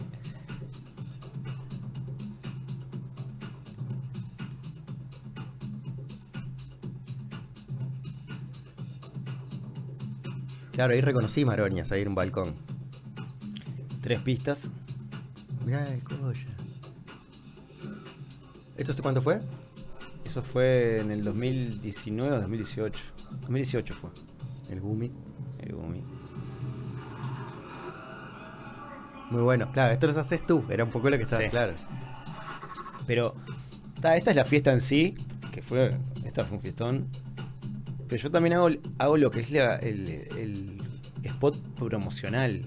Ah, claro, este es post fiesta. Este post fiesta. Mirá, poné, lo que fue el que fue para esta fiesta.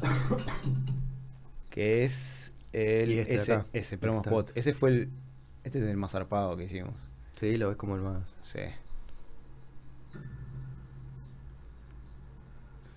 Sí, aparte es largo para spot de promo. Sí, medio peli.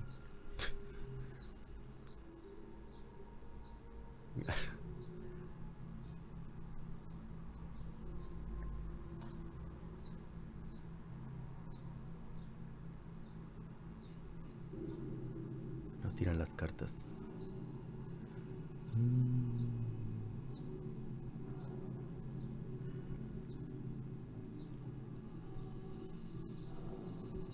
After Effects.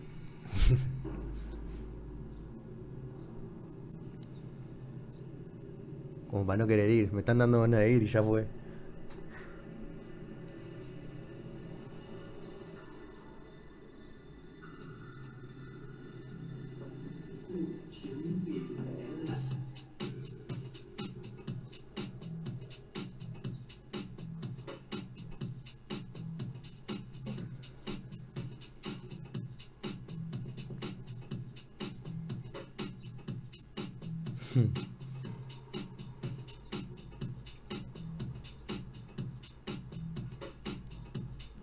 Las pistas, está el Dark Chamber. Acá. Y Marcos Coria.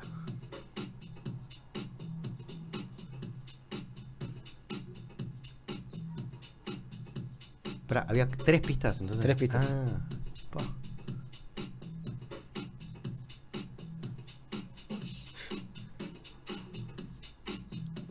The World Have Dead Disfraz obligatorio me encantó, claro. No vengas a romper la pelota, o sos o no sos parte. Es que la gente que la gente que va sin disfraz, que es la, gran minoría, es, son los bichos raros. Bueno, porque ya están disfrazados. Se, sienten ellos raros. Ah, claro, por eso. No todo el mundo disfrazado yo como un pelotudo no estoy disfrazado, o hubiese traído una careta, aunque sea. Este, nada, siempre yo me como me gustó poder eh, a, la fiesta poder aportarle esa conceptualización de promocionar algo diferente.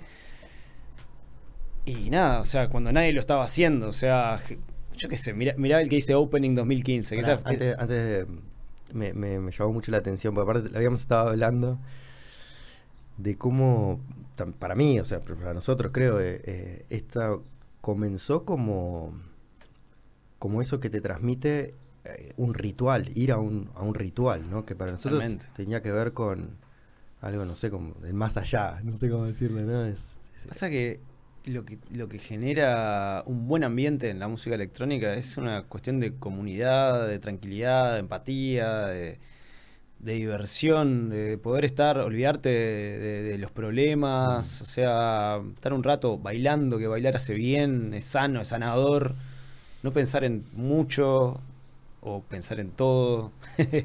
conectar. conectar.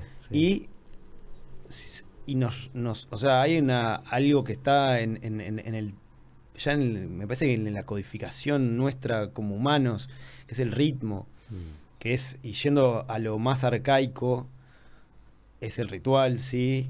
O sea, son las primeras civilizaciones bailando alrededor de un fogón, mm. en una cuestión rítmica, donde tenés un chamán, un maestro de ceremonia, que dirige, mm. que puede ser el DJ, si se hace un paralelismo. Y después, y después el, el beat, tuk tuk, tuk tuk. Sí, como el corazón. Tuk, tuk. Cuando somos bebés, estamos adentro del, del, útero de nuestras madres, es lo que sentimos en el mundo. Tuk tuk. Entonces. Volver ahí, ¿eh? es verdad. De alguna manera, eh, poder escuchar un beat, ¿entendés? Te, te, retrotrae inconscientemente mm. a algo muy primitivo y muy, a mi entender, muy sano, que es esa, esa tranquilidad de no pensar en nada, estar ahí disfrutando de, no sé, mm. es, este, es, muy interesante. Mm. Y volviendo al, vinilo y, a, las, a las bandejas, poder ver esa cuestión tan arcaica, que es básicamente es una máquina que hace girar un plato, que el plato tiene grabada música, que la música es, es la conceptualización del tiempo que alguien le dedicó a hacer esa pieza y vos estás escuchando eso, es como de ciencia ficción. Alucinante. Más lo de la puca que decíamos, sea por donde lo mires, o sea. Totalmente. No puedes creer. Totalmente. Es como enterrándole un tambor en ese aspecto de lo de la púa, ¿no? O sea. Sí, sí es, es alucinante. Es alucinante. Este, porque no necesitarías, porque hoy no, necesitarías electricidad tampoco. No, claro. que claro, si lo que es pero si vos pones el oído donde le está dando la púa, si vos agarras hoy en día un billete de 50 pesos, eso de plástico de 20 pesos y lo pones literalmente en la púa. Dice Uruguay, vamos, vamos arriba Uruguay. Dice vamos arriba Uruguay. ¿Qué, pero qué, qué, qué, ibas a decir? No, amplifica la amplifica el, el, el, surco. Escuchás a través de como si fuese ¿Qué escuchás de lo que te No, no escuchás, Vamos a matarlo a un No, no, escuchás lo que lo que lo que esté grabado en, la, en el surco. Es más, buscás si querés ahí en YouTube eh, eh, no mira que hacen eso. Claro. Pasan cosas por la púa. Por la púa, objetos. sí.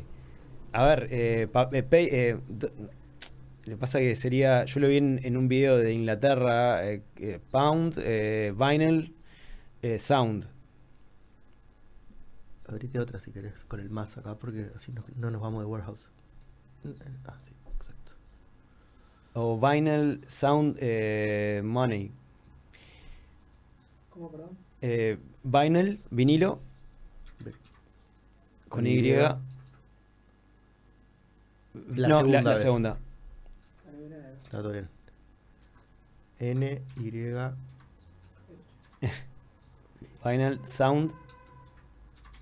Eh, eh, money. Money. Claro, claro, ahí va eso. No.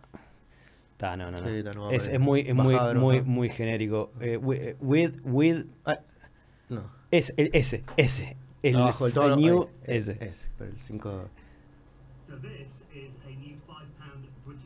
Baja un poquito el... ¿Cómo? No, que con este nos van a...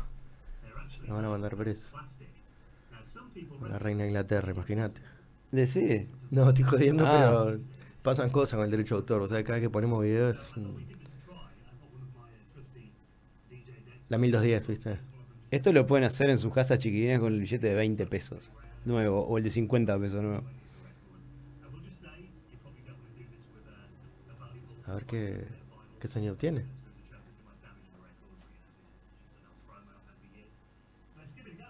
Let's do it, baby.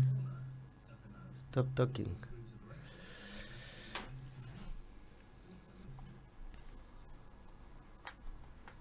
Ay, ay, ay, la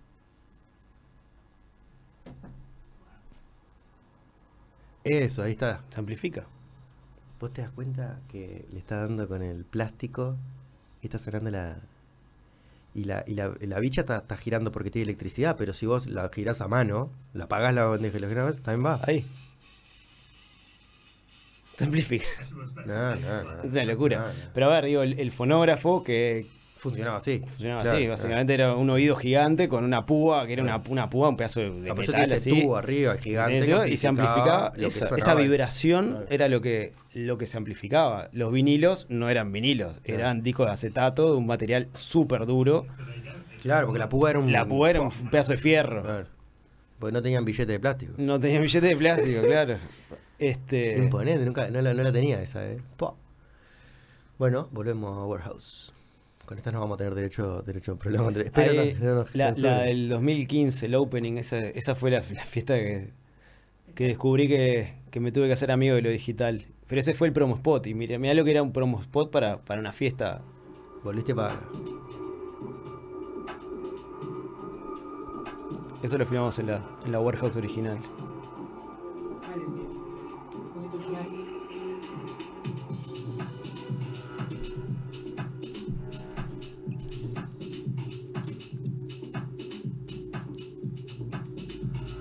Esos seres.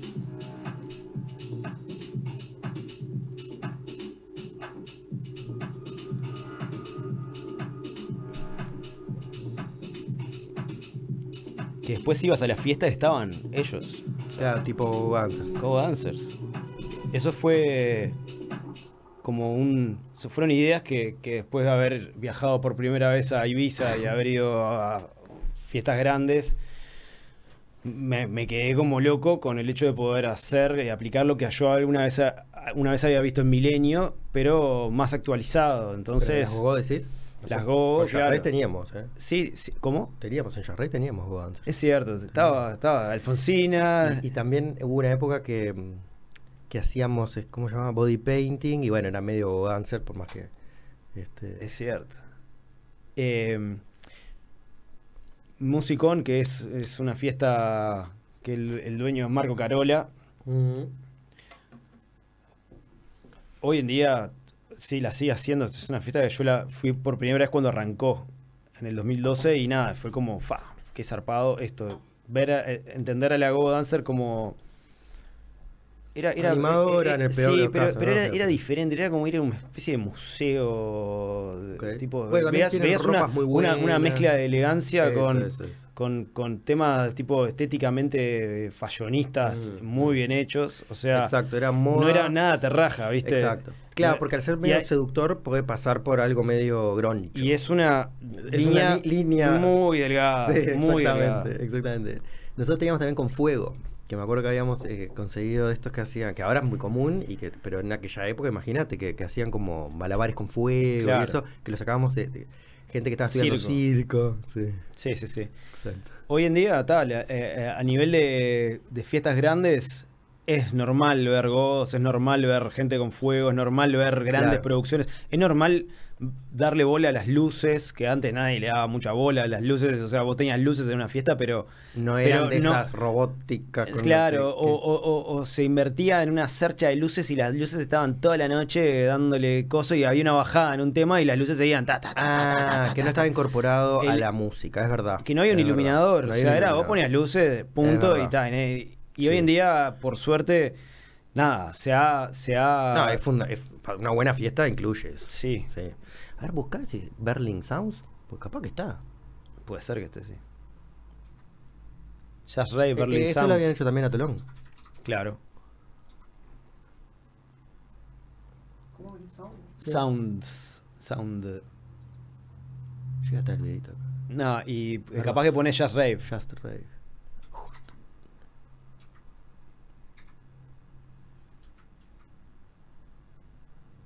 B corta E. Ahí va. No, no te puedo. Es este. No tiene, no tiene ni el. Mirá, no generó, la, no generó la placa porque era cuando YouTube. Le das clic y dice: Tiene que buscar el archivo un servidor que quedó. 15 años. 15 años, mirá. Ese fue mi primer motion graphics. Mi primera. La primera vez que hice After. Este que decíamos de Wynomi Brothers. Sí. Con este aprendí, aprendimos fuerte con el Levi, que lo vio Gastón Fernández y me dijo, esto lo hiciste, esto lo hiciste así. Mano, medio mano. Ah, un honguito. ¿Qué pasó? Un momento psicodelia, Pintor. Oh, yo los honguitos de esa época. ¿vas a no, no estaban. Fue una idea mía de poner un momento falopa en que no sé por qué, aparte.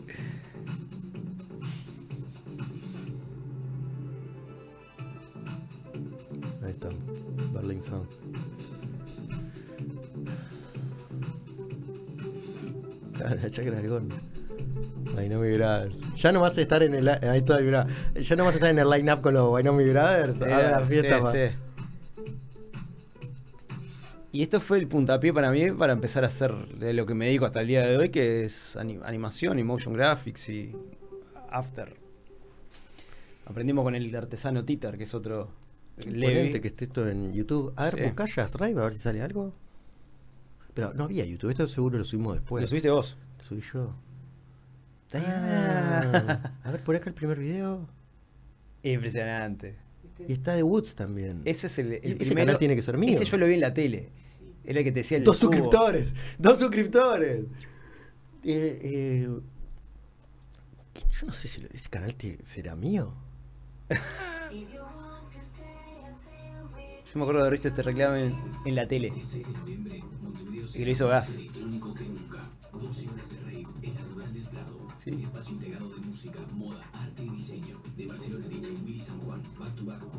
Ah, Willy San Juan. No. Ahí va. Tech Tribal. Está bien, eh. El gas. 150 pesos, boludo. No, boludo. Ah. 150 pesos la entrada. Era, real, era para que vayas. Claro. Dale, dale, dale. Esta es la chacra de gordo también. Que en paz descanse.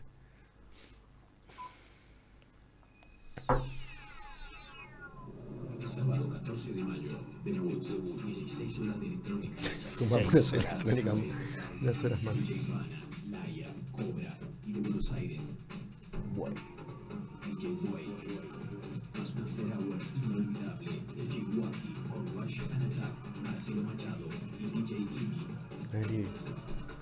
Entradas a la venta en Habitat. Just ah, se me pusieron los pelos de punta, boludo. no pasa tiempo. Imponente.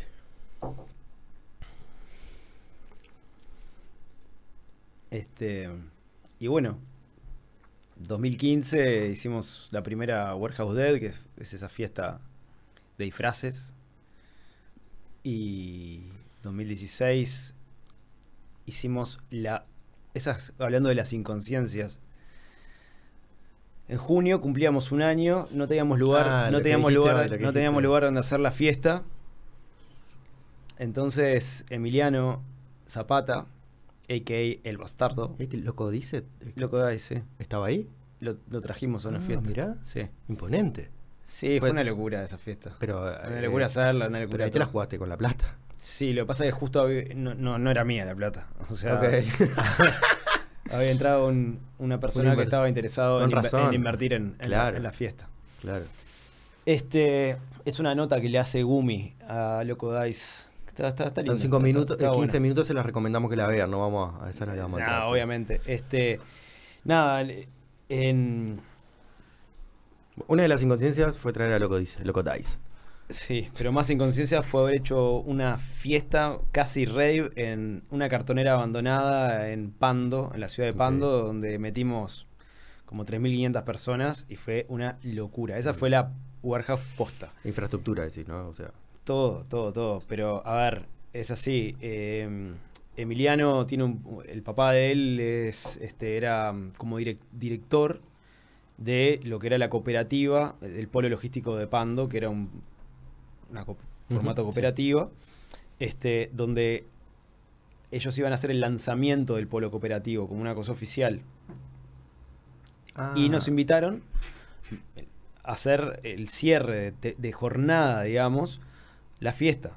Ah, una fiesta. Era como que también iban, la gente de ahí también iba. Y, sí, era muy divertido. Llegabas y tenías una, una, parte que tenía unos galpones que te vendían miel, coso, chorizos ahí, pero la fiesta estaba, era tan grande, el lugar que era como una mini ciudad. La fiesta estaba armada en un, de, un, de un, como un galpón hacia atrás, mm. con callecitas, o sea, mm. tres pistas teníamos. ¿Cómo se llama? Eh, Woodstock una onda mini, mini El lugar está increíble para hacer algo de vuelta ahí, pero tan, lamentablemente no quieren. Este, y hubo un tema político también ahí, mm. que está, que no, no, no, no se por ahora no se puede volver a hacer. Este, cuestión, nosotros, a ver, eh, yo fui con una camarita con la que filmé todos los spots de Warehouse, más o menos hasta el día de hoy. Este, hice un spot que, que también funcionó muy bien. Conceptualmente, sí está ahí. Eh, Seguimos avanzando en el tiempo. bajá.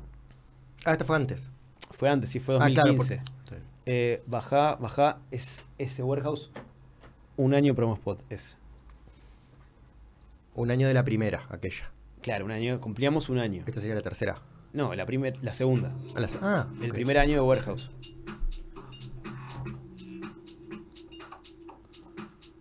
Claro, acá mantuvo el warehouse. Volvimos a, que es lo que, me, a repetir lo que más me gusta. Claro. El gusano. Sí, sí.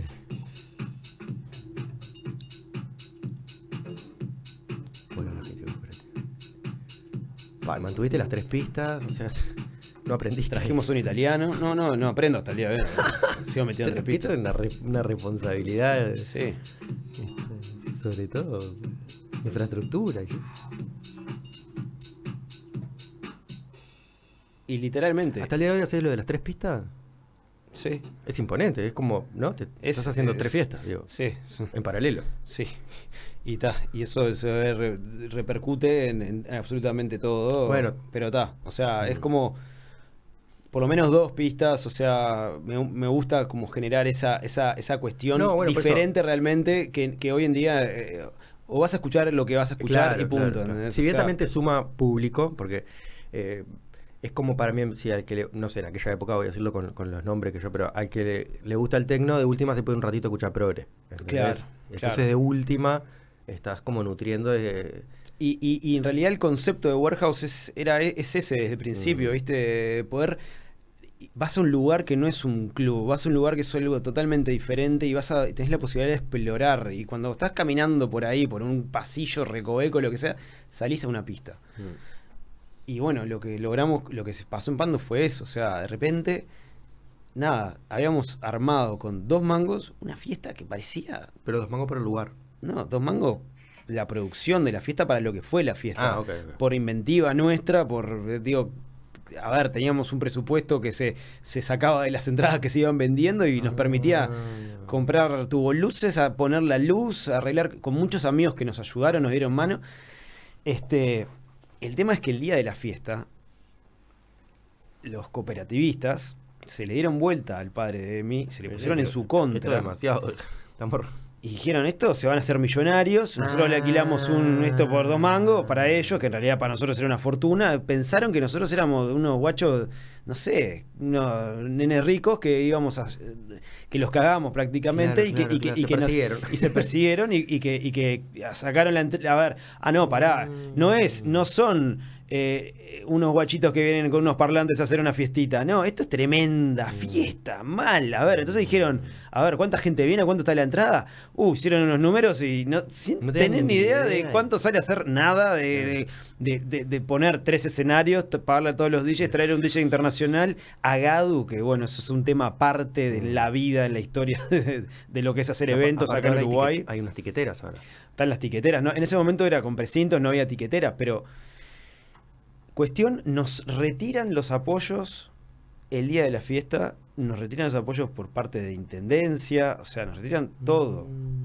Y dijiste, gente... Vamos a hacerle igual. Y no, el padre Emi, que está, o sea, digamos, muy bien, eh, con, con, muy buen contacto, como esto era, eh, era a ver, eh, fue el Pepe Mujica a la fiesta. Toma pavo. Fue el Pepe Mujica antes de la fiesta a hacer un acto de presencia en el cierre de las cooperativas. Eh, fue a santificar. Fue a santificar. El lugar. El cierre, o sea, se terminó la jornada del lanzamiento de las cooperativas y fue el Pepe Mujica sin decir una palabra. Nada. Esta fiesta se hace, dijo. Ella no era presidente ni nada, simplemente dijo, dijo, acá se me dejan de joder muchachos. Cuestión antes de, dos horas antes de arrancar. Eh, aparte fue, era gracioso verlo caminando entre en el lugar recorriendo, ¿viste? Ya, es gracioso verlo caminando. recorriendo, recorriendo como en ese lugar tan, tan, tan, totalmente, totalmente eh, nada, diferente a, algo que, puede estar relacionado con el Pepe directamente. Este. Y. No tiró unos pasos. No, no, se fue, se fue. no llegó ni siquiera cuando vimos puerta. O sea, pero fue como decir, muchachos, déjense de joder, apoyen acá, la fiesta se va a hacer y no va a pasar nada. Pero está, por parte de la, cooperativa no estaba para nada contento. El tema es que eso hizo que nosotros tuviéramos que. Cayó un policía. Qué anécdota, cayó, que no la tenía. cayó un policía con una orden judicial diciéndonos, muchachos, esto es así. Esto es una orden de juez que dice que alguien se tiene que hacer responsable de esta fiesta. Mm. ¿Quiénes son los responsables? Y básicamente lo que dice es, si acá pasa algo, mm. alguien va preso. ¿Quién firma? Nosotros teníamos 3.500 personas que venían de Montevideo y, si, no podíamos cancelar una fiesta así porque, digo, nada. aparte de no, firmar a todos sería más fácil que quien firma, ¿no? Bueno, y ahí firmamos Emiliano y yo. Ahí va. Eso es una inconsciencia level Rave de verdad. Raver de verdad. No es lo mismo firmar para un cumpleaños de 15 que para la, la ¿no? es que la verdad, a ver. Eh, nosotros, nosotros íbamos, por parte de como estábamos trabajando en conjunto con las cooperativas, íbamos a recibir apoyo de seguridad, apoyo de proveedores, apoyo de logística, operativa, etcétera. Se nos dieron vuelta todos, nos sacaron todo. Tuvimos que salir a buscar seguridad desde Pando a las 8 de la noche, ¿entendés? Conseguimos un, equipo que trajimos en camioneta, habían 15 seguridad con, para 3.500 personas, o sea... Un, ¿No llamaste por teléfono a Gastón Planterio? No, no, no, yo no, yo no conocía mucho, o sea, este... Y... Y nada, y, la fiesta se hizo, fue un éxito rotundo en cuanto a lo que fue que la gente que fue hizo que salió bien por la gente que fue. Pues estaban todos en armonía, o sea, hubo una armonía muy grande, o sea, ahí no, hubo ningún incidente, mm. no pasó absolutamente nada, la gente, la gente regulaba, la gente, no, no, nada. tuvimos un chico que, que trabajaba en producción y que se nos mamó hasta las patas y eso fue lo único que, que, que, tuvimos que traerle en una ambulancia para. Pero, o sea. La fiesta fue un éxito tan grande que. Ahora, viste el nivel, ¿no? No pasó nada. uno de los productores se tuvo que volver en ambulancia. No, no, no, no, uno de los productores, no, no, uno de los ah. chicos que trabajaba en bueno, bueno, que no, no pasó nada. No pasó nada grave, o sea, para, porque, a ver, hicimos una fiesta con el arroyo Pando a, a 30 metros. No, no, o sea, no, se ahogó ninguno. En una, en una fábrica en una fábrica. de la nada. Una fábrica. Sí, ¿no? Hay unos hierros por allá. Fierro por allá, escaleras, cosas, todo. O sea, sí. rave. Rave total. Pero nada, fue como que se, marcamos un precedente ahí de que se podía hacer. Porque la realidad, vos veías la fiesta sin saber todos esos pormenores. Estaba muy bien producida. Había arte por todos lados. Mm. O sea, por todos lados. Y aparte pasó algo muy particular. Fue en junio y hubo un veranillo. Entonces. no, no, llovió, hizo calor, la fiesta tiró hasta las 11 de la mañana.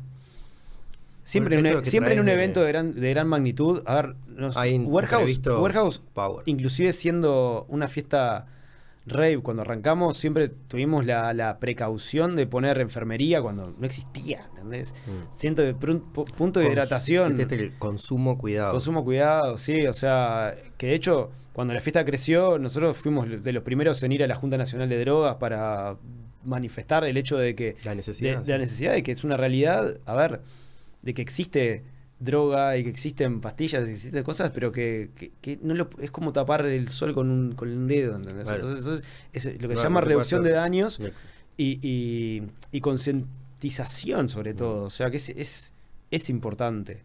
O sea, a ver, que, que la... Y volviendo un poco a, aquello de, las primeras civilizaciones, o sea, la exploración psicodélica, la exploración está desde que el hombre mm. es hombre prácticamente.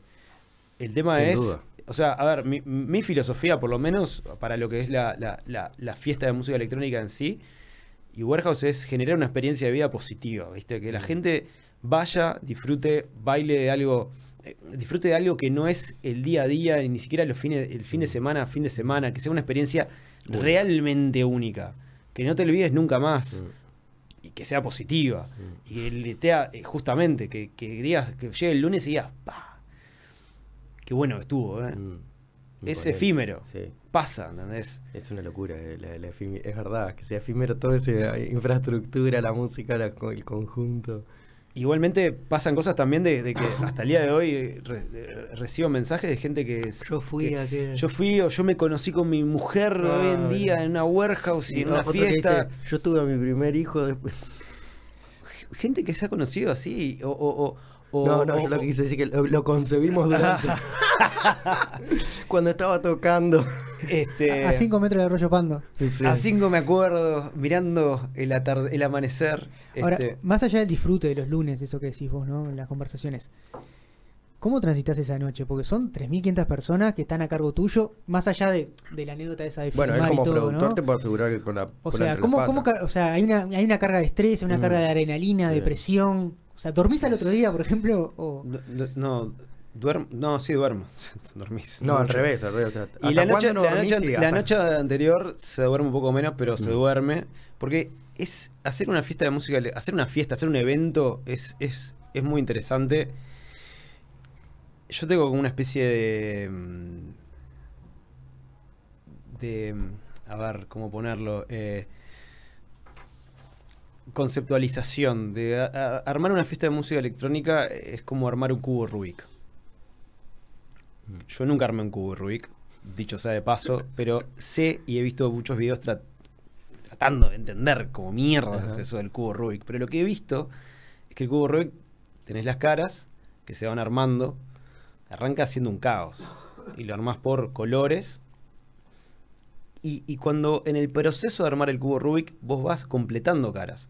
Completas caras, completas caras acá, completas caras. Pero te quedan dos caras que están, Hasta el último son un caos son un caos. El tema es que de repente haces así, así, así, y todo el cubo Rubik es un caos. Ah, antes de llegar. Antes de llegar, vuelve a ser un caos. pero, pero haces así, dos cosas, y, vuelve. Y queda completo y queda entero. Armar una fiesta, bajo mi experiencia, mm. tiene mucho de eso. Vamos a suponer que cada cuadradito de cara, cada cara es un ítem de lo que es la producción de la fiesta. Por ejemplo, la cara roja es la cabina. ¿Qué hay en la cabina? Tenés un coso, es el escenario, tenés la mesa, tenés las bandejas, tenés el monitoreo, tenés los trípodes para el monitoreo, tenés, vas a ponerle una, em, em, por ejemplo, una, eh, como una pollera, se llama la mesa para que no se vean las patas. Ítems, ropería, ¿qué tenés en ropería? Tenés, eh, es la cara azul, ponele, tenés eh, perchas, perchero, personal, eh, agujas, Es un cubo de Rubik con, con más caras igual, ¿eh? Porque No, sí, tiene- arrancaste ahí sí, tenés- de los bravos este. este escenario, producción. El primero lugar, yo hubiera dicho el bueno, lugar. pero este, entonces, ¿cuál es el la tema? barra, ¿no? O sea, El tiempo va pasando y vos esas caras de alguna manera las vas completando, las vas armando, pero siempre vivís en esa de que es un caos. No, y siempre sobre todo, ahora es al final. y va llegando la fiesta, va llegando la fiesta y de repente Ya no sabés si vos, esto es un caos, me faltan mil cosas y en realidad llega la hora del evento y es esa, esa situación de que hiciste esto y esto y el evento, todas las caras se completaron y el evento está en play. Arrancó. Entonces, generalmente lo vivís con adrenalina, sí. Y yo haciendo DJ y aparte que generalmente toco en las fiestas que, que produzco, es una, un- tiene todo una carga. Pero hay que recordar que estas cosas no las haces solo. Es imposible hacerlas solo y tenés un equipo atrás. Y eso es importante, de- destacarlo, el equipo. Y tenés que, cuando tenés un equipo sólido, podés descansarte y descansar en cosas que o no las sabes hacer. Entonces, como por ejemplo yo soy muy malo con los números, me mareo, me, me quedo en un ruido, entonces, o con la logística y operativa de cómo armar una barra, cómo armar esto, cómo armar aquello, cómo armar lo otro, en la noche, cómo funciona. Entonces, cuando delegás, hay y tenés gente de confianza que te ayuda a componer y armar ese cubo Rubik, vivís la adrenalina de la noche porque estás haciendo algo que es único, irrepetible y, y que generalmente está, Estás comprometido. todo. estás totalmente comprometido. ¿Y cuál, Este, cuál de las caras te gusta armar a vos? ¿La parte artística, la parte de a coordinación? mí me gusta de- armar, sí, la, la- la parte de producción, eh, la parte de comunicación, la parte artística, la parte de, comunicación, la parte artística y la parte logística de la noche en cuanto a lo que es que la fiesta se vea con mi óptica, a lo que voy. Siempre hay unas hay reuniones previas de dónde vamos a poner las luces, cómo van a ser las luces, cómo van a ser los escenarios. Me gusta estar en todo eso. Y en la fiesta me, me gusta estar recorriendo la fiesta, viendo cómo está fluyendo todo. Che, mirá, falta una luz allá, prendeme allá, ir a los iluminadores. De repente, si veo que están hace media hora con, con un loop lumínico, vos, apaga todo, hace un blackout. Ah, Mm. Tener esa cuestión de dire- directiva me, me encanta y es algo que me sale sumamente natural y, y lo recontra disfruto. Y después, poder cerrar una de las pistas que está generalmente me- en, ese, en esa fiesta, eh, en Warehouse sobre todo, si me pongo a tocar, me pongo para cerrar Ah, cerrar la pista. La, la fiesta porque está al principio estás con 70 millones de cosas y abrir la fiesta no, no, no- no- no puedo. No podría, claro. No puedo. claro. Pero vamos a hacer un fast forward hasta, hasta el día de hoy, lo que fue hacer la última fiesta ahí en Maronias, que el espíritu Raver ese sigue estando hasta el día de hoy. Y esto es increíble, o sea, lo- eh, lo- a- nadie lo sabe, lo sabemos solamente los, Los que, los que estábamos, no, los que estábamos Ah. ahí en producción, pero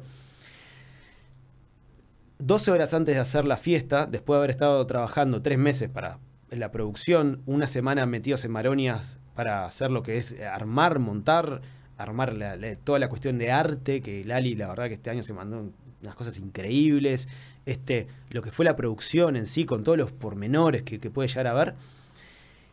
12 horas antes nos llaman, lo llaman a, Claudio, que es el otro socio, este, de Hípica Rioplatense, para decirnos, o sea, era un call por a través de- del celular con una persona Oh, representante de oh. acá con dos de Argentina para decirnos que la fiesta nos cancelaban la fiesta, que no se podía hacer la fiesta, dos horas antes. ¿Alguna circuló fácil? Porque- ¿Eh? ¿Hubo Eh, siempre, eh, siempre hay como un espíritu que Lali decía, y Warehouse, ¿qué querés? Pero nada, hay algunas que han sido, que han salido más sobre ruedas. Eh, nos llaman para cancelarnos la fiesta porque Maronias tiene un con- problema con la intendencia por un permiso de la intendencia y esas cosas burocráticas que no entendés cómo pueden seguir Que no era al lado de ustedes. que no era del lado nuestro, nosotros Sí. quedamos en el medio de algo y nos querían cancelar la fiesta y nos tuvimos que plantar literalmente para poder resolver el tema. Y bueno, ahí Claudio, que es un gran productor. Llamó al Pepe Mujica. No, no llamó al Pepe Mujica. No, no llamó al Pepe Mujica. Vamos a hacer la del Pepe. No llamó al Pepe Mujica, pero digamos que salvó las papas. Así, con creces, ¿entendés? Mm. O sea, por su experiencia, ¿entendés? O sea, y la, y la fiesta la pudimos hacer. Y cuando estábamos a Bueno, punto eso de- del cuando, de Rubik, ¿no? Fue ese momento. cuando estábamos a, punto de dar, de dar puerta, hubo otro conflicto más. Este. Que tal, este lo dejó en la interna, pero. pero, pero casi no, casi no podemos hacer la fiesta al momento de arrancar la fiesta. ¿Entendés? O sea, yo estaba en mi casa a las 11 de la noche y generalmente a las 11 de la noche. Llorando en un rinconcito, así. Prácticamente. Sí, Estaba tirado en el conozco piso, esa. estaba tirado en el piso, cabeza para abajo, diciendo, esto es una pesadilla. Esto, vos, esto es una pesadilla. Yo no. Sí, cuando tirás para atrás la silla de la compu. no decís, esto no puede estar pasando. Y habían mil, mil, el quin- timón. 1700 personas fueron a la fiesta. O sea, y por suerte salió todo bien. Porque la experiencia y el equipo y todo hace que eso suceda. Pero esta fiesta, particularmente, hasta las 4 de la mañana estuve en un ruido fuerte. fuerte. Porque está. Un ruido emocional de, gol- de ese emocional último em, golpe. de, de esos últimos golpes, es decir, te Claro. cancelan la fiesta de la noche anterior no te recuperás y- aunque y- te- o te cancelan la fiesta en, en el momento de dar puerta, o Mm. sea, estás emocionalmente, viste, No, pues eh, por más que se resuelva, capaz que te dura dos horas. dos entonces, horas, claro, yo me empecé como a aflojar y a extender al momento de, de- ¿Dónde está el tigre? ¿Dónde está el tigre? al momento de, de- de- de- nada de, de poder de tocar, Por eso. que es el momento donde Ahí se te va a transparentar tu, tu, tu, estado. de Y ánimo. ojo, y, y tal cual, te- y me costó calibrar un Mm. poco, ¿entendés? Porque aparte estaba haciendo back to back con Elías, con un amigo, y, y yo venía con una carga emocional Bueno, eso te- te dio- te dio un importantísima, buen- importantísima. Un back to back ahí estuvo bueno también. Sí, estuvo, estuvo, estuvo bueno, sí. Estuvo, estuvo bueno porque te permite cuando Y descansar dos minutos. Exactamente, pensar que vas a poner, estar más tranquilo, buscar el- los discos que, que- Sí. que- con los que puedes seguir el flow. Pero igualmente, ojo, los back to back también son un diálogo, son un- Sí, sí, lo- lo- una propuesta contra oferta, básicamente. Y, y hay veces que no te entendés, y hay veces que cada uno Mm. quiere ir por, a- un, por lado, por el otro. mucho. Sucede. Traje, traje, pa- acá me parece que... Ahí el back to back es, es, Es- es, interesante, Sí, está bueno. la parte no, con todo el mundo se puede hacer Sí, back to. Exacto, exacto. Este, No es que sean dos DJs. Más a nivel profesional, digo, digo, vos podés hacer back en un- una fiestita chiquita, grande o lo que sea, en tu- una casa con, un gente que no conocés. Claro. Te puede llegar Claro. gra- gratas sorpresas. Claro. O a veces, si se siente forzado, se nota que un DJ está yendo para allá, Mm. proponiendo algo y el otro Mm. está proponiendo para el otro lado. Y, ta, y como público estás, si bailás y sos raver, estás, ¿qué- ¿a dónde voy? Pónganse ¿Qué de acuerdo ustedes primero. Póngase, exactamente. Este, pero nada, la verdad que todo este proceso artístico relacionado a la música electrónica. ah, y hoy en día, a ver, ojo, Warehouse es una fiesta que, que es complicada hacerla. Y hay otros actores en la escena. Y la, la escena de la música electrónica en estos últimos, desde el 2013 hasta ahora, que fue el, el- digo en 2013 porque fue el punto donde abrió Fonotec y eso hizo que empezara a cambiar todo y que la rueda empezara a girar de vuelta. Hoy en día hay fiestas de 4.000 personas, en Claro. galpones gigantes. Hay muchos productores. O sea, si tuvieras Hay que decir así, productores. algunos Y- de los que hacen las mejores fiestas. Y hoy en día, a ver, lo- yo creo que los que hacen las fiestas más con la mejor producción, más grandes y todo son, son los de aquí, de Juan Pablo. Mm. ¿Y qué otros hay? no Eh, se llama aquí. ¿O sí se llama aquí? So- ¿Se llama aquí? esa Sí, se, Ah, se sigue llama aquí, llamando se, llama, se sigue llamando aquí, sí. Este, ellos son como los, los que han, han abarcado más el. Y hay un, el- también imagino igual, hay un underground. Y, y hay fiestas más chicas. Por ejemplo, hoy mismo, viernes, hay una Golden Beats que es. eh, bueno, de hecho, esta última Warehouse, la de Maronias, la de esta anécdota, la pude hacer porque me, me asocié con Fonotec y con Golden Beats. Y fue como una cosa, una cuestión de unificar fuerzas, porque la fiesta en sí Mm. perdió fuerza. Warehouse en sí perdió fuerza. Nosotros hacíamos una fiesta cada dos, tres meses, a pasar a hacer una por año y de disfraces. Mm. El espíritu de Warehouse en realidad es otro. El espíritu de Warehouse son lugares alternativos, es lo fabril, es la fábrica, es la arquitectura diferente y tal. Y hoy en día es una fiesta de disfraces, que de hecho yo le cambié el nombre a, de- a una sigla que es TWH, que es de Warehouse Dead. Es el concepto de Warehouse Dead. Es, El- tiene otro sí. logo, tiene otra cosa. Es como un subproducto de Warehouse. Warehouse está ahí, como un ente omnipresente que. TW. H- D. D, Ah, TWD. TWD. Ahí va. Este. De Warehouse Dead. Eh, y que sí, a ver, yo siempre estoy buscando lugares, alternativas y cosas, pero tal, la realidad es que están a, a lo que es una fiesta que está visibilizada. Claro, tenés las Es dos muy puntas. Tenés es- que hacerte el underground e ir a la intendencia. Exactamente, y habilitar una. Un ya, lugar- ya- claro, ya claro. que. Habilitar un que- galpón que, que el para- due- que el dueño de una fábrica venga y te Mm. diga, sí, te dejo hacer una fiesta de música electrónica, papá. Eso ya es eh, sería muy raro, es raro. Mm. Y después tenés que habilitar la fiesta. O sea, permisos de todos lados. Entonces ya empezás Sí, sí, sí, no arrancás abajo. por otro lado. Arrancás sí, sí. hiper abajo. Mm. Y ta, y la realidad Arrancás es que. eh, construyendo el juego de Rubik. Sí, sí, totalmente. Yendo un de- paso atrás. con- llamando al proveedor de plástico. O sea, o sea, básicamente. Este. Y hoy en día la realidad es que la escena está muy saturada también. Entonces es muy riesgoso hacer una fiesta. Nosotros, a ver.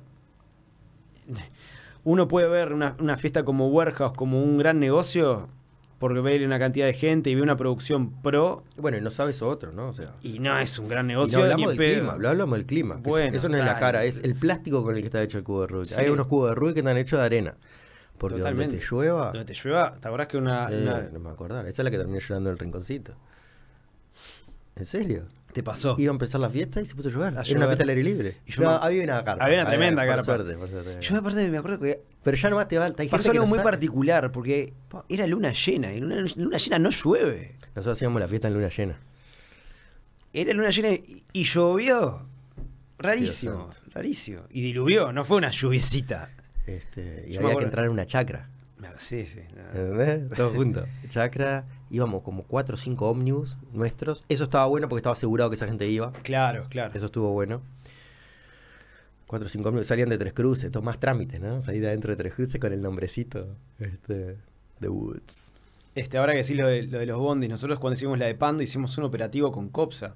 Claro. Que Copsa te llevaba prácticamente a la fiesta y después te sacaba de Cada la fiesta. una hora empiezan a salir, ¿no? Te sacaba, Sí. pero Co- Copsa, o sea, y, y- y el, el- Imponente. el jefe de que estaba en ese momento como jefe de- de- de- del operativo, nos- cuando terminó la fiesta, horas, unas horas después, vino, a- volvió hasta la fiesta para hablar con nosotros y para felicitarnos por el tipo de gente. Claro. No, mirá que no siguieron rompiendo todo adentro del. Que la gente muy educada, muy... y- a ver, y no era uno o dos, eran 20 bondis Mm. o más. Pando, la ciudad de Pando, esa mañana se quedó sin bizcochos, sin fruta, sin todo. Fue un éxito, fue un mini festival en Pando. O sea, Bueno, volvemos. quisim- y el tema es que quisimos volver a hacerla y no, no pudimos. Porque Ah, quedó picada la cosa políticamente. Al padre de Emi lo sacaron, Ah, y nada, y una pena, porque en realidad, digo, esto, esto lo que nosotros tratamos de, de- tratamos de, mostrar es, es una cuestión. amor, es, amor. y- es una cuestión cultural, cult- cultural por sobre todas las cosas. Por más que evidentemente hay, puede llegar a haber un negocio atrás. Que no es el Sí, más aparte, rentable no, del mundo, ni en pedo. Estaba diciendo un poco eso, que eso, se ima- gente se imagina que por la cantidad de gente, por lo que sale la entrada, eso, vos te estás haciendo la plata y si supieran lo que sale cualquiera de las partes aparte, pero no es ni siquiera que el lugar o que el DJ que traes, es todo, o sea, es imponente, pues, los Excel, ¿no? O sea, a veces dudás. Y, y tenés, y tenés variables como, como Agadu que te puede salir 10 mil pesos como Depende 120, de lo que 150 mil pesos. O sea, hoy en día está más regulado por el tema de las tiqueteras, pero, Ah, estábamos hablando un poco pero, de eso, que pero ahora está, es, el tema de Agado y el tema de también, ¿no? Cuando compras la entrada a través de una tarjeta de crédito, a través de un metedor de pago, si, si es en Red Pago, si es en Habitat. exacto. Bueno, Este, escucha. y, y es caro. Uruguay, para todos, ya sabemos que es un país caro, pero para, para hacer eventos y aparte, Warehouse no es una fiesta que se rija tanto por un tipo de público VIP y que va y paga una entrada y tal. Pero también, o sea, ¿Cuánto sale una entrada más o menos? Y nosotros para esta fiesta arrancamos con 700 pesos y terminamos con 1000, 1000 pesos. Mil en puerta. 1000, en- 1000, 1200, o no, un poco más en puerta, 1000, Ah, 1300 sí, en puerta. puerta. Ah, está, está. Pero no era 2000 tipo acá a veces en puerta. En puerta No, pero, pero, pero, a ver, nuestra entrada más cara es la, entrada es la entrada más barata de muchas fiestas hoy en día. Claro. Sí, el otro día la de Castaño que iba a ir porque me sería como 100 dólares, creo. Más, no, Sí, no me sorprende. Sí. No me sorprende. 100 dólares. El tema es que, a ver, Capaz que era la VIP, eh. La VIP. no creo. Ah, la realidad, ahora se viene la temporada Punta del Este. Traen DJs que les pagan 50 lucas, verdes, 80, 100, no sé, números que números que que a mi criterio son insultantes desde cualquier punto de vista, ¿entendés? O sea, ¿por qué? Porque como productor y como artista y como todos, con lo que realmente, o sea, da- danos a, dale a la escena de la música Sí, no le electrónica, están dando, eh, no le están- el te, están, te fee- están chupando la sangre. Dale, la, dale la- a la escena de la música electrónica el fee de uno de esos artistas por un año y, y Uruguay cambia a nivel de, de- de lo que es cultura de música electrónica, de cultura de- de que la gente empieza a escuchar música electrónica y todo cambia. O sea, pero está, la realidad es que como le pagan eso a esos artistas porque hay gente que lo paga. Y una VIP en Punta del Este o no sé dónde te puede salir de 4 mil, 5 mil dólares a 20, 20 mil la dólares. mesa, sí, ¿no? la- La la- mesa. lo que llama la, la VIP Stage. Que es Ah, tipo de- al, al lado de la o- o de- cabina. al lado de la cabina, Sí. ¿entendés? O sea, Ah, 20 yo mil dólares o, pago. o- o más, sí, yo también lo, lo repago. este, es. Está salado. Está salado. Imponente. Che, y esto que decíamos hoy de- del tema del, del, del ritual y hablamos un poco de la psicodelia. No sé si vos tenés alguna opinión o algo sobre el tema de, de lo- la, la- la situación del consumo, pero cuidado, el consumo cuidado, de, yo qué sé, bueno, sí, de la psilocibina, de los hongos, del MDMA. Vos justo Yo, lo que creo con respecto al, al tema de las sustancias es que es algo que siempre le comento a, a alumnos o amigos o charlas, con quien sea, que, que es algo que me enseñó mi vieja. Y es que el lunes, el día lunes, Tenés que estar trabajando. llega mijito. para todo el mundo. Y si te agarra medio con los pies en cualquier lado, con la cabeza en cualquier lado, te caga a trompadas. Toda es el semana, día más. caga. Pero ese emocionalmente es un día muy complejo, ¿viste? Si vos, que es, es ese día que te, generalmente te replanteas es qué es el sentido de, de esto, ¿entendés? O sea, entonces si, si estás con en el ruidito, jodita, acoso todo, y no, no estás con, con- con la cabeza, con los pies en la tierra, es bravo. Mm. Entonces yo lo que, lo que aconsejo es el hecho de decir, a ver, Ser responsable. ser responsable, exactamente. A ver, cada, evidentemente cada uno tiene una búsqueda diferente por su experiencia de vida, lo que es la experiencia de vida que involucra muchos factores que van desde, el- obviamente, lo emocional, la familia, el trabajo, el amor, el sentido de vida, qué es lo que me gusta, hacia dónde voy, que es, hay muchísima gente que está en un ruido por uno, dos o tres o todos esos factores. Entonces, evidentemente, mucha gente encuentra en la, en la, en la Un música escape, electrónica escape, o en la noche y en la droga un escape absoluto. Y en esa cosa también, como el MDMA es una, es, te abre una llave de empatía, te sentís a gusto, y la gente se siente a gusto y se, se arman familias, entre comillas, y es todo muy entre comillas, también es muy efímero. Eso, entonces, Pero es lo del tema del ritual, por eso yo traía, o sea, a- lo del ¿te ritual... parece que, que, que al ritual suma? Sí, yo creo que sí. Re.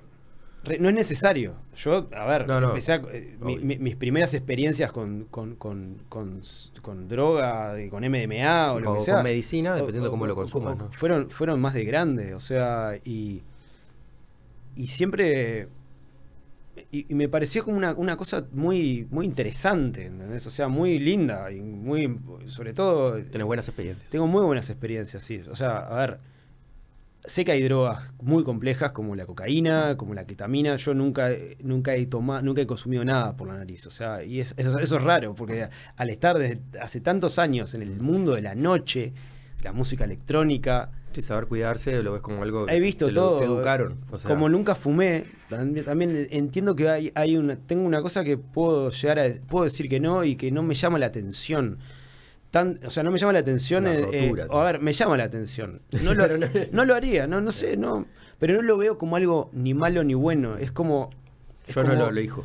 No lo elijo, es tipo, es un arma que tenés ahí, vos elegís qué hacer. Si la agarrás y disparás y jugás el tiro al blanco, te pegas un tiro en la cabeza. O sea, Mm. ¿entendés? O sea, eh, yo creo que en, en- en una experiencia de música electrónica, si estás dispuesto a experimentar con cierto tipo de sustancias, esas experiencias pueden ser muy buenas. Pueden ser muy, muy, muy introspectivas, muy empáticas.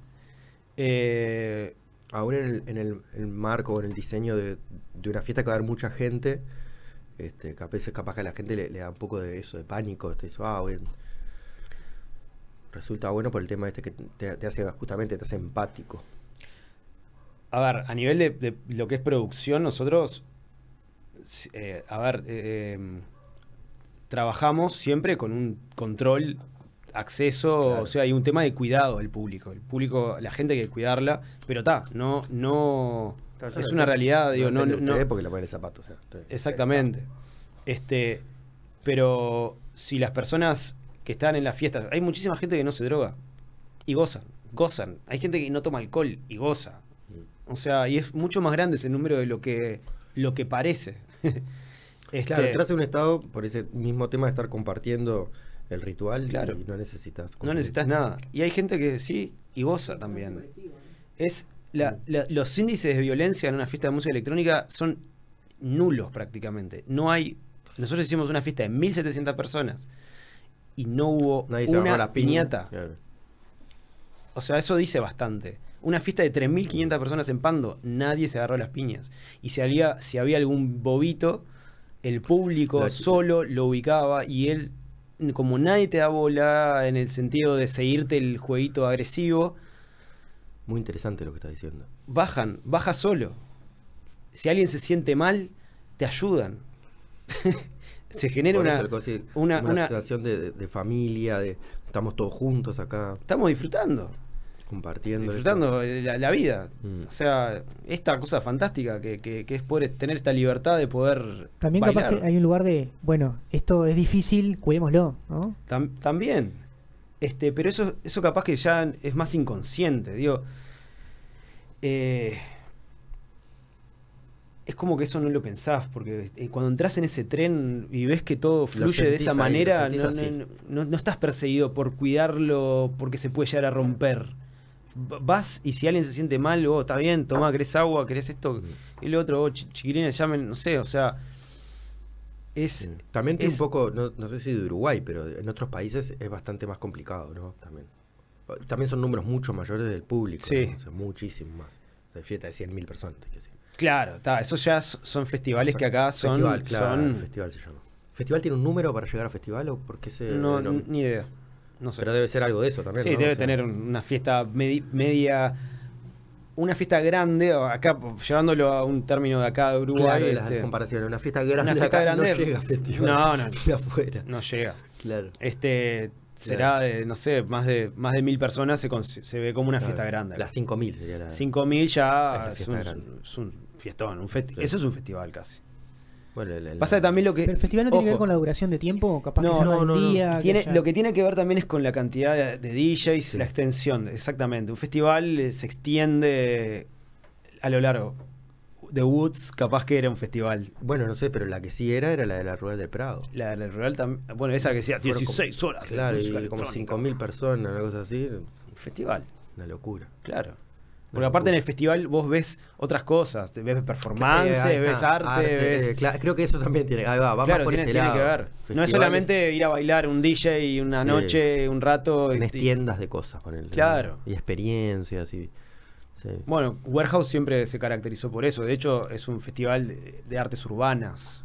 Claro, que tenemos graffiti. graffiti, Ahí va, ahí va. exactamente. Este, como que nos gusta performances, nos gusta potenciar eso. O sea, que no sea solamente música, sino que sea la experiencia audiovisual, digamos. O sea, la experiencia de poder recorrer, como decía, ver, ver eh, eh, no sé, ¿cuán- cuántas, cuántas fiestas en una fábrica podés vivir.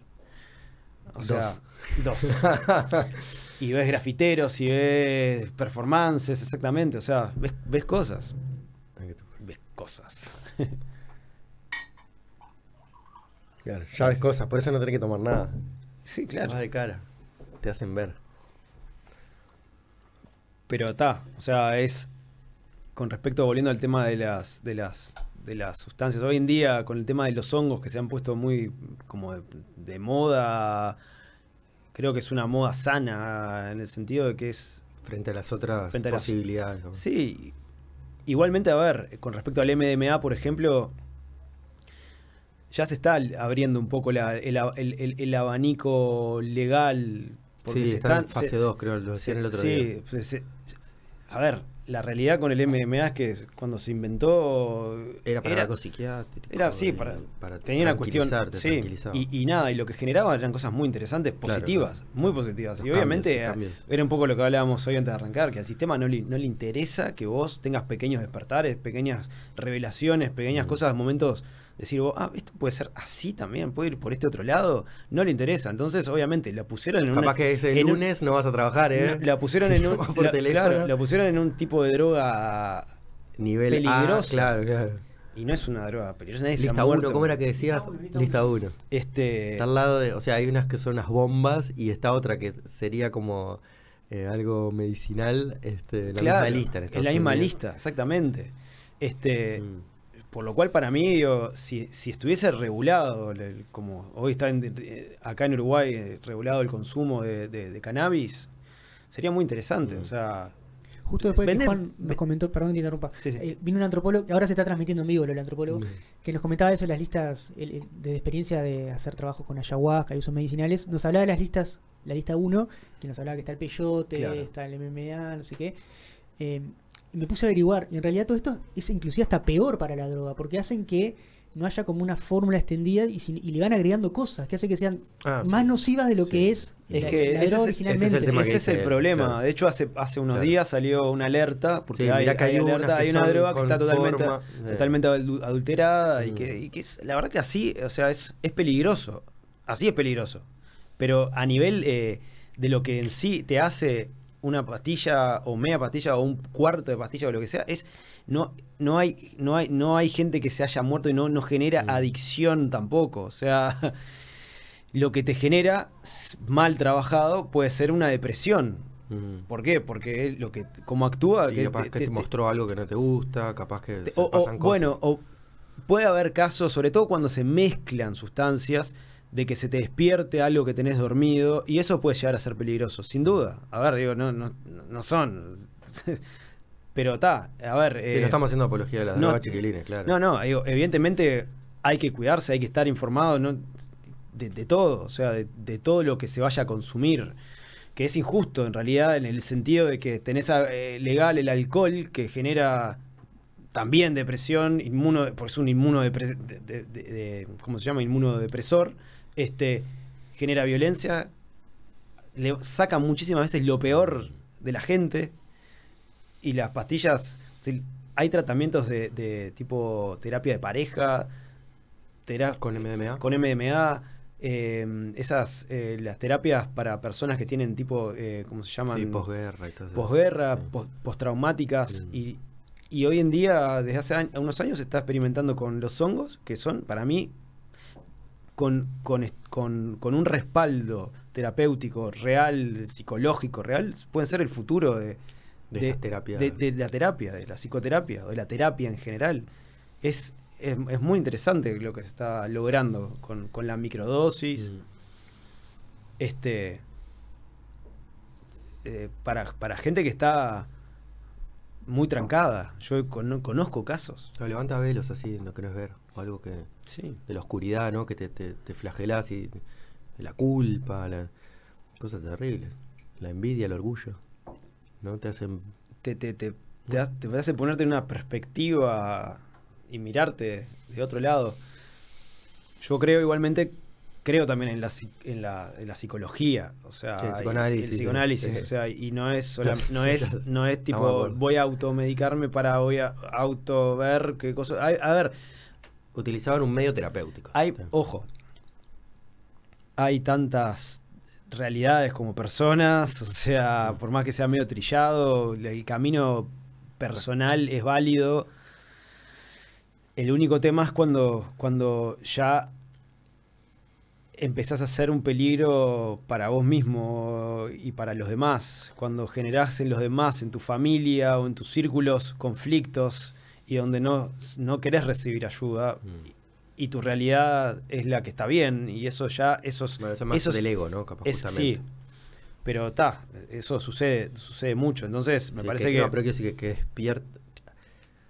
A veces que levante ese velo y ver también te da más fuerza, te da un poder que en vez de usarlo como don y hacia la esencia de lo que capaz que venimos a hacer, eh, haces la vista gorda. Tipo, me olvidé de lo que vi, pero lo viste. Entonces tenés más. O sea, si, si- si- si- si lo que te mueve ahí es alguno de, alguna pecado capital, no sé cómo decirlo. Sí, sí, sí, Algo oscuro, vas a ser más fuerte. Es terrible un poco que- lo que estás trayendo. Ahora que sé todo esto, mira, voy a agarrar a mi vieja, la voy a cagar a puteada mañana y voy a ganar de vuelta yo. Sí, eso hay que ser twisted para, para llegar a esa conclusión. Que generalmente me parece lo- los hongos, me, me- me parece, en realidad no, no desconozco, pero te, te no, no te permiten hacer eso. no te permiten arrancar para ese lado, ¿entendés? Te, en el mejor permite casos, arrancar para, no. te- la- para la reflexión para el otro lado. Y es, es como que te destranca algunas cosas y es como que te, te ayuda a crearte herramientas para poder pararte ante ciertas situaciones ya desde otro lado. Y la psicoterapia, la psicología, es lo que, lo que, lo que te, lo que te da. O sea, ¿cuántas veces decimos eh, no necesito ir a terapia porque yo ya sé cuáles son mis problemas, yo ya sé cuál, qué es lo que me pasa? poco, pero ahí es, es eso lo que capaz que no, no me presenten. Quiero decir, depende de quién maneje el carro, sería la metáfora del otro día, ¿no? Porque capaz que te agarra una bronca o algo. Por algo decías, tenés que ver qué te está pasando a vos. Sería por este lado, antes de del consumo. Claro. Capaz que eso te está maximizando algo que, que era tuyo. Claro, sí. O sea, este, que sé que con ciertos drogas, con ciertas drogas como la cocaína, esa, esa oscuridad claro. en muchísimas personas que tienen un problema de consumo aflora, pero, pero fuertemente. Mm. O sea, el ego, Por eso te hace, te hace más fuerte. Depende quién sos después, es qué haces. Pero claro, si te hace más fuerte, de- de- te Bueno. hace más fuerte, pero más mierda también. No, pero por eso, más fuerte en el sentido de que. que te, eso vos decías, capaz que te, te- lo del arma, lo- depende para qué lo uses. Claro. O sea, sí. Este, yo, con respecto a la psicología, es eso. O sea, vos crees que, que sabés cuáles son todos tus problemas y sí, sí, sabés cuáles son todos tus problemas. Pero el problema es que estás tratando de sacar un, tor- un tornillo que es Philip con un, con un tornillo, un destornillador palita. Vos tenés, sabés con qué lo, pero no, no tenés forjada la punta que necesitas. Entonces, cuando incorporás consciente y conscientemente esas herramientas, es donde te destrancás. Mm. Y hay momentos para, para eso. Y, y bueno, y lo de los hongos me parece que ayudan muchísimo a esos procesos.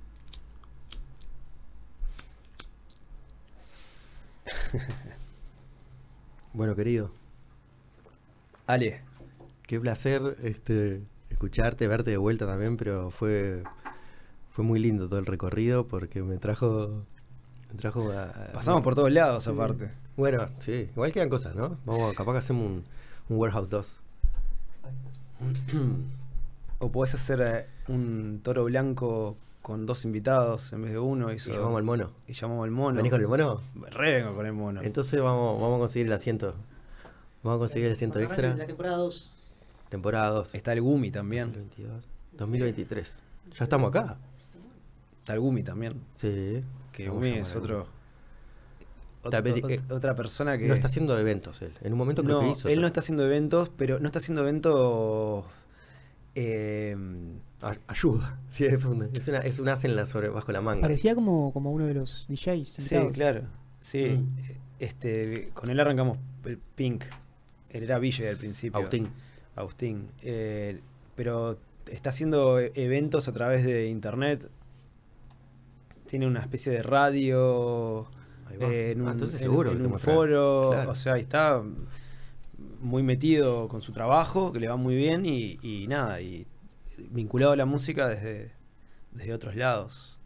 Este, y y es- la cosa ha cambiado tanto. Antes de terminar, hay un club nuevo que se llama... que era no, no estamos Ta, apurados. ta, ¿eh? ta, hay un club nuevo. Una, una- una de las experiencias más lindas que me pasó eh, este año fue que me invitaran a, hacer un boliche, a hacer un club. O sea, ¿y cómo fue? The Warehouse Club. No, no, no. Pero podría ser una, eh, con, con diseño de. Es que tenía. de War- fábrica. Warehouse tenía, tenía una edición claving. Cuando en Montevideo Music Box, cuando Sí, antes de ser lo sí, que es. Fui a una, fui a una tuya. Lo que, er- lo que Ahí. era, era un boliche de cumbia, que antes, antes ahí en Montevideo Music Box funcionaba Éxtasis, que era un boliche de música electrónica. Porque era que volver para atrás del, del- principio. Este, pasaron después de Éxtasis, que estaba Fede Romanelli, eh, Fede, no, eh, Fede Romanelli no, eh, ay, No, ahí mezclaste porque es Leo Romanelli y este Sí, Fede, sí. FedEx, no. no, Fede Romanelli, sí, Leo Romanelli, Leo Romanelli. no, y este, este es Fede Romanelli, Ah, mira, no sabía. sí, sí, Fede Romanelli, como DJ residente, eh, nada, 20, No son nada, ¿no? Estamos- No, no son nada, no son nada, este, unos, no sé, 15 años después fue boliche de cumbia y ta, y, y yo pasaba por ahí y un día entré y dije, oh, y me hablé con los dueños y, y hicimos el closing de Warehouse del primer año ahí y la gente piró porque fue volver, volver a una fiesta en un club de tres pisos Con pinta ¿entendés? de fábrica. con pinta contundente, Con todo sí. hierro, sí, sí, transparentes, sí. todo, ¿no? Sí, tenía rejas, cosas, pero y fue como la volver también al club que no era un sótano como Mm. Fonotex, sino que ya la cosa había crecido y se podían hacer fiestas grandes. Ah, porque hicieron un ciclo, digamos. Hicimos un ciclo y después vino otra gente y, y hizo muchísimas fiestas más ahí. Este, y tal, ya el peso ya no, no era novedad, entonces no tenía mucho sentido seguir haciendo la fiesta. Mm. Pero bueno, este año me. un- una persona, un amigo que se llama Alexis Perdomo, que es un DJ que arrancó hace cinco años, pero que toca con vinilo y, y- y colecciona y entiende la, la, la, la- la- el espíritu ese. Me escribió a fin de año del, del año pasado para decirme que tenía un proyecto, que quería hablarlo conmigo. Yo ca- casi- pra- Mm. con él había hablado una vez sola, o sea, en una fiesta Bueno, en una tuvo casa. una buena, tuvo una experiencia, seguro que fue alguna fiesta de esas. Este, Y la vivió. y, y me. Y nada, y quedó por esa. Y en, en- en enero nos encontramos en una fiesta y me dijo que tenía Un tenía, lugar. tenía un lugar, que era donde era el barril. Y que si me interesaba poder darle una visión, una óptica de, de qué se podía hacer ahí, de qué, de qué forma. Entonces me junté con él y con la novia y, y nada, y fue como un- una oportunidad muy, muy linda y muy interesante de, de proponer algo Está, pero tiene final feliz, está Sí, funcionando, sí, va a sí, sí, funcionar. está funcionando, está, está funcionando. abierto y está, ¿Dónde- dónde está es? buenísimo. Es donde era el barril. Sí, ¿dónde es? Mercedes y Tristán Narvaja. Ah, lo conoce todo el mundo. Que del, bar- sí, del barril no quedó ni los fantasmas. O sea, Claro, no claro, quedó claro. nada. Es otro club, es otra propuesta, es, es una cosa estética. Totalmente. Y nada, la verdad que fue un barco muy lindo. de Ahora, ¿y haberme- cuándo funciona? Funciona los, hoy, hoy hay los viernes. ¿Vamos para ahí? Los viernes funciona, ¿Vos vas para ahí? seguramente. Sí, vamos para ahí. ¿Vamos para ahí? Este, ¿Vos te acordás cómo era el barril? No, por Está eso bueno, estoy- está, no, está. Ah. Este, que tiene una, una, una- un espíritu similar. Tiene una parte de arriba donde hay exposiciones Ah, que mantuvieron que el- van. No, no, un espíritu similar, no al barril. Ah. A, a lo que es warehouse, a lo que son las cosas que hago. Tiene esa. Hay Claro, es un hay un- mini... eh, es un proyecto Claro. que tiene mucho de warehouse en, en el sentido, Sentido de. clubbing, a mí o me gustan los tuboluces, por ejemplo. Entonces fui, les hice toda una instalación con tubos en una escalera. A la parte de arriba hay este. Está bueno lo que traes porque el Hay- tubolú suena como algo medio chuminga, pero sí, no, no, pero, bien- pero puesto de cierta Eh, forma, con exacto. ciertos colores, están, están buenísimos. sobre todo de noche, ¿no? Warehouse, lo- warehouse es, eh, son tuboluces rojos, por ejemplo. Este, y quedan, visualmente quedan muy Mm, interesantes. sí. Eh, arriba hay toda una parte de exposiciones, eh, lugares muy cómodos. El- la gente que trabaja ahí es, es espectacular, o sea, y es un club nuevo, o sea, es un club nuevo. ¿y y- ¿Cómo se llama? Emile. Emily. Muy bien. Emile. Va para ahí. Bueno, y después de este último chivo. este, nada, pero no era, es algo que no quería dejar afuera porque está, digo, ha- ha ha cambiado tanto todo que está bueno que aparezcan lugares nuevos, que, Claro. que le den oportunidades a, a- a chicos, a gente, DJs que, que están arrancando o que, que- que hace un tiempo que tocan Claro. pero no tienen un lugar donde Y expresarse. que después de ahí escucharlos capaz que pasan para estos To- sí. estas fiestas. Sí, Sí, obvio. sí, y es que y, y es- se genera eso, vas y la música siempre está buena. Qué bueno. Toque quien toque. Entonces es, es interesante. Los sábados tienen una propuesta más de hip hop, por ejemplo, se lo, se lo alquilan. ¿Se llama este, igual? Sí, se llama igual. sí. Este, pero está, digo, es, claro, no es el nombre, es, un club que, es un club que, arran- que arran- que arrancó a finales de julio, o sea, tiene muy poco tiempo. Post-pandémico, claro. Post- Post-pandémico y que nada, es una propuesta que me parece que puede, puede funcionar muy bien. Está muy lindo aparte el lugar. Espectacular. Muy lindo. Bueno, vamos, vamos para ahí, vamos a verlo. Este, bueno, Ale, Corazón, espera, escuchá. dígame. ¿Por qué Toro Blanco? No, no tenemos tiempo. Ah, la puta madre. Este- en, en la temporada 2 de Toro Blanco. Va- vamos El casi. último capítulo de la temporada va a ser. ¿Lo adelanto? Bueno, yo qué sé, vamos a ver qué pasa, sí. Capaz Probablemente sea una entrevista de Alejandro Brazo al Toro Blanco. Al Toro Blanco. Ah, mira qué bueno. Ahí lo puede ver enterito. Me gusta. Me gusta, me gusta esa, esa dinámica. Está bueno, buenísimo. Bueno, la veremos, la veremos. Va, mirá cómo. Qué bravo, qué Exactamente. es profundo entrevistar al Toro Blanco entonces. Va a estar complicado. Va a estar bueno. La verdad que no- O al revés. Lo que va a estar complicado va a ser entrevistar a Alejandro Grasso. Sí. Claro, está bien, está bien. Porque por algo este proyecto es Toro Blanco y me está entrevistando el Toro Blanco. Qué bien. Bueno, Bueno, Ale, muchas gracias. La verdad que me encanta esto que estás haciendo, el proyecto. Está muy lindo está bueno que existan estas cosas. muchas gracias. Y aparte la, la variedad que tiene Mm. el proyecto. Está buenísimo. Felicitaciones. Muchas gracias. Vamos arriba. Vamos arriba, gracias. seguimos, un abrazo.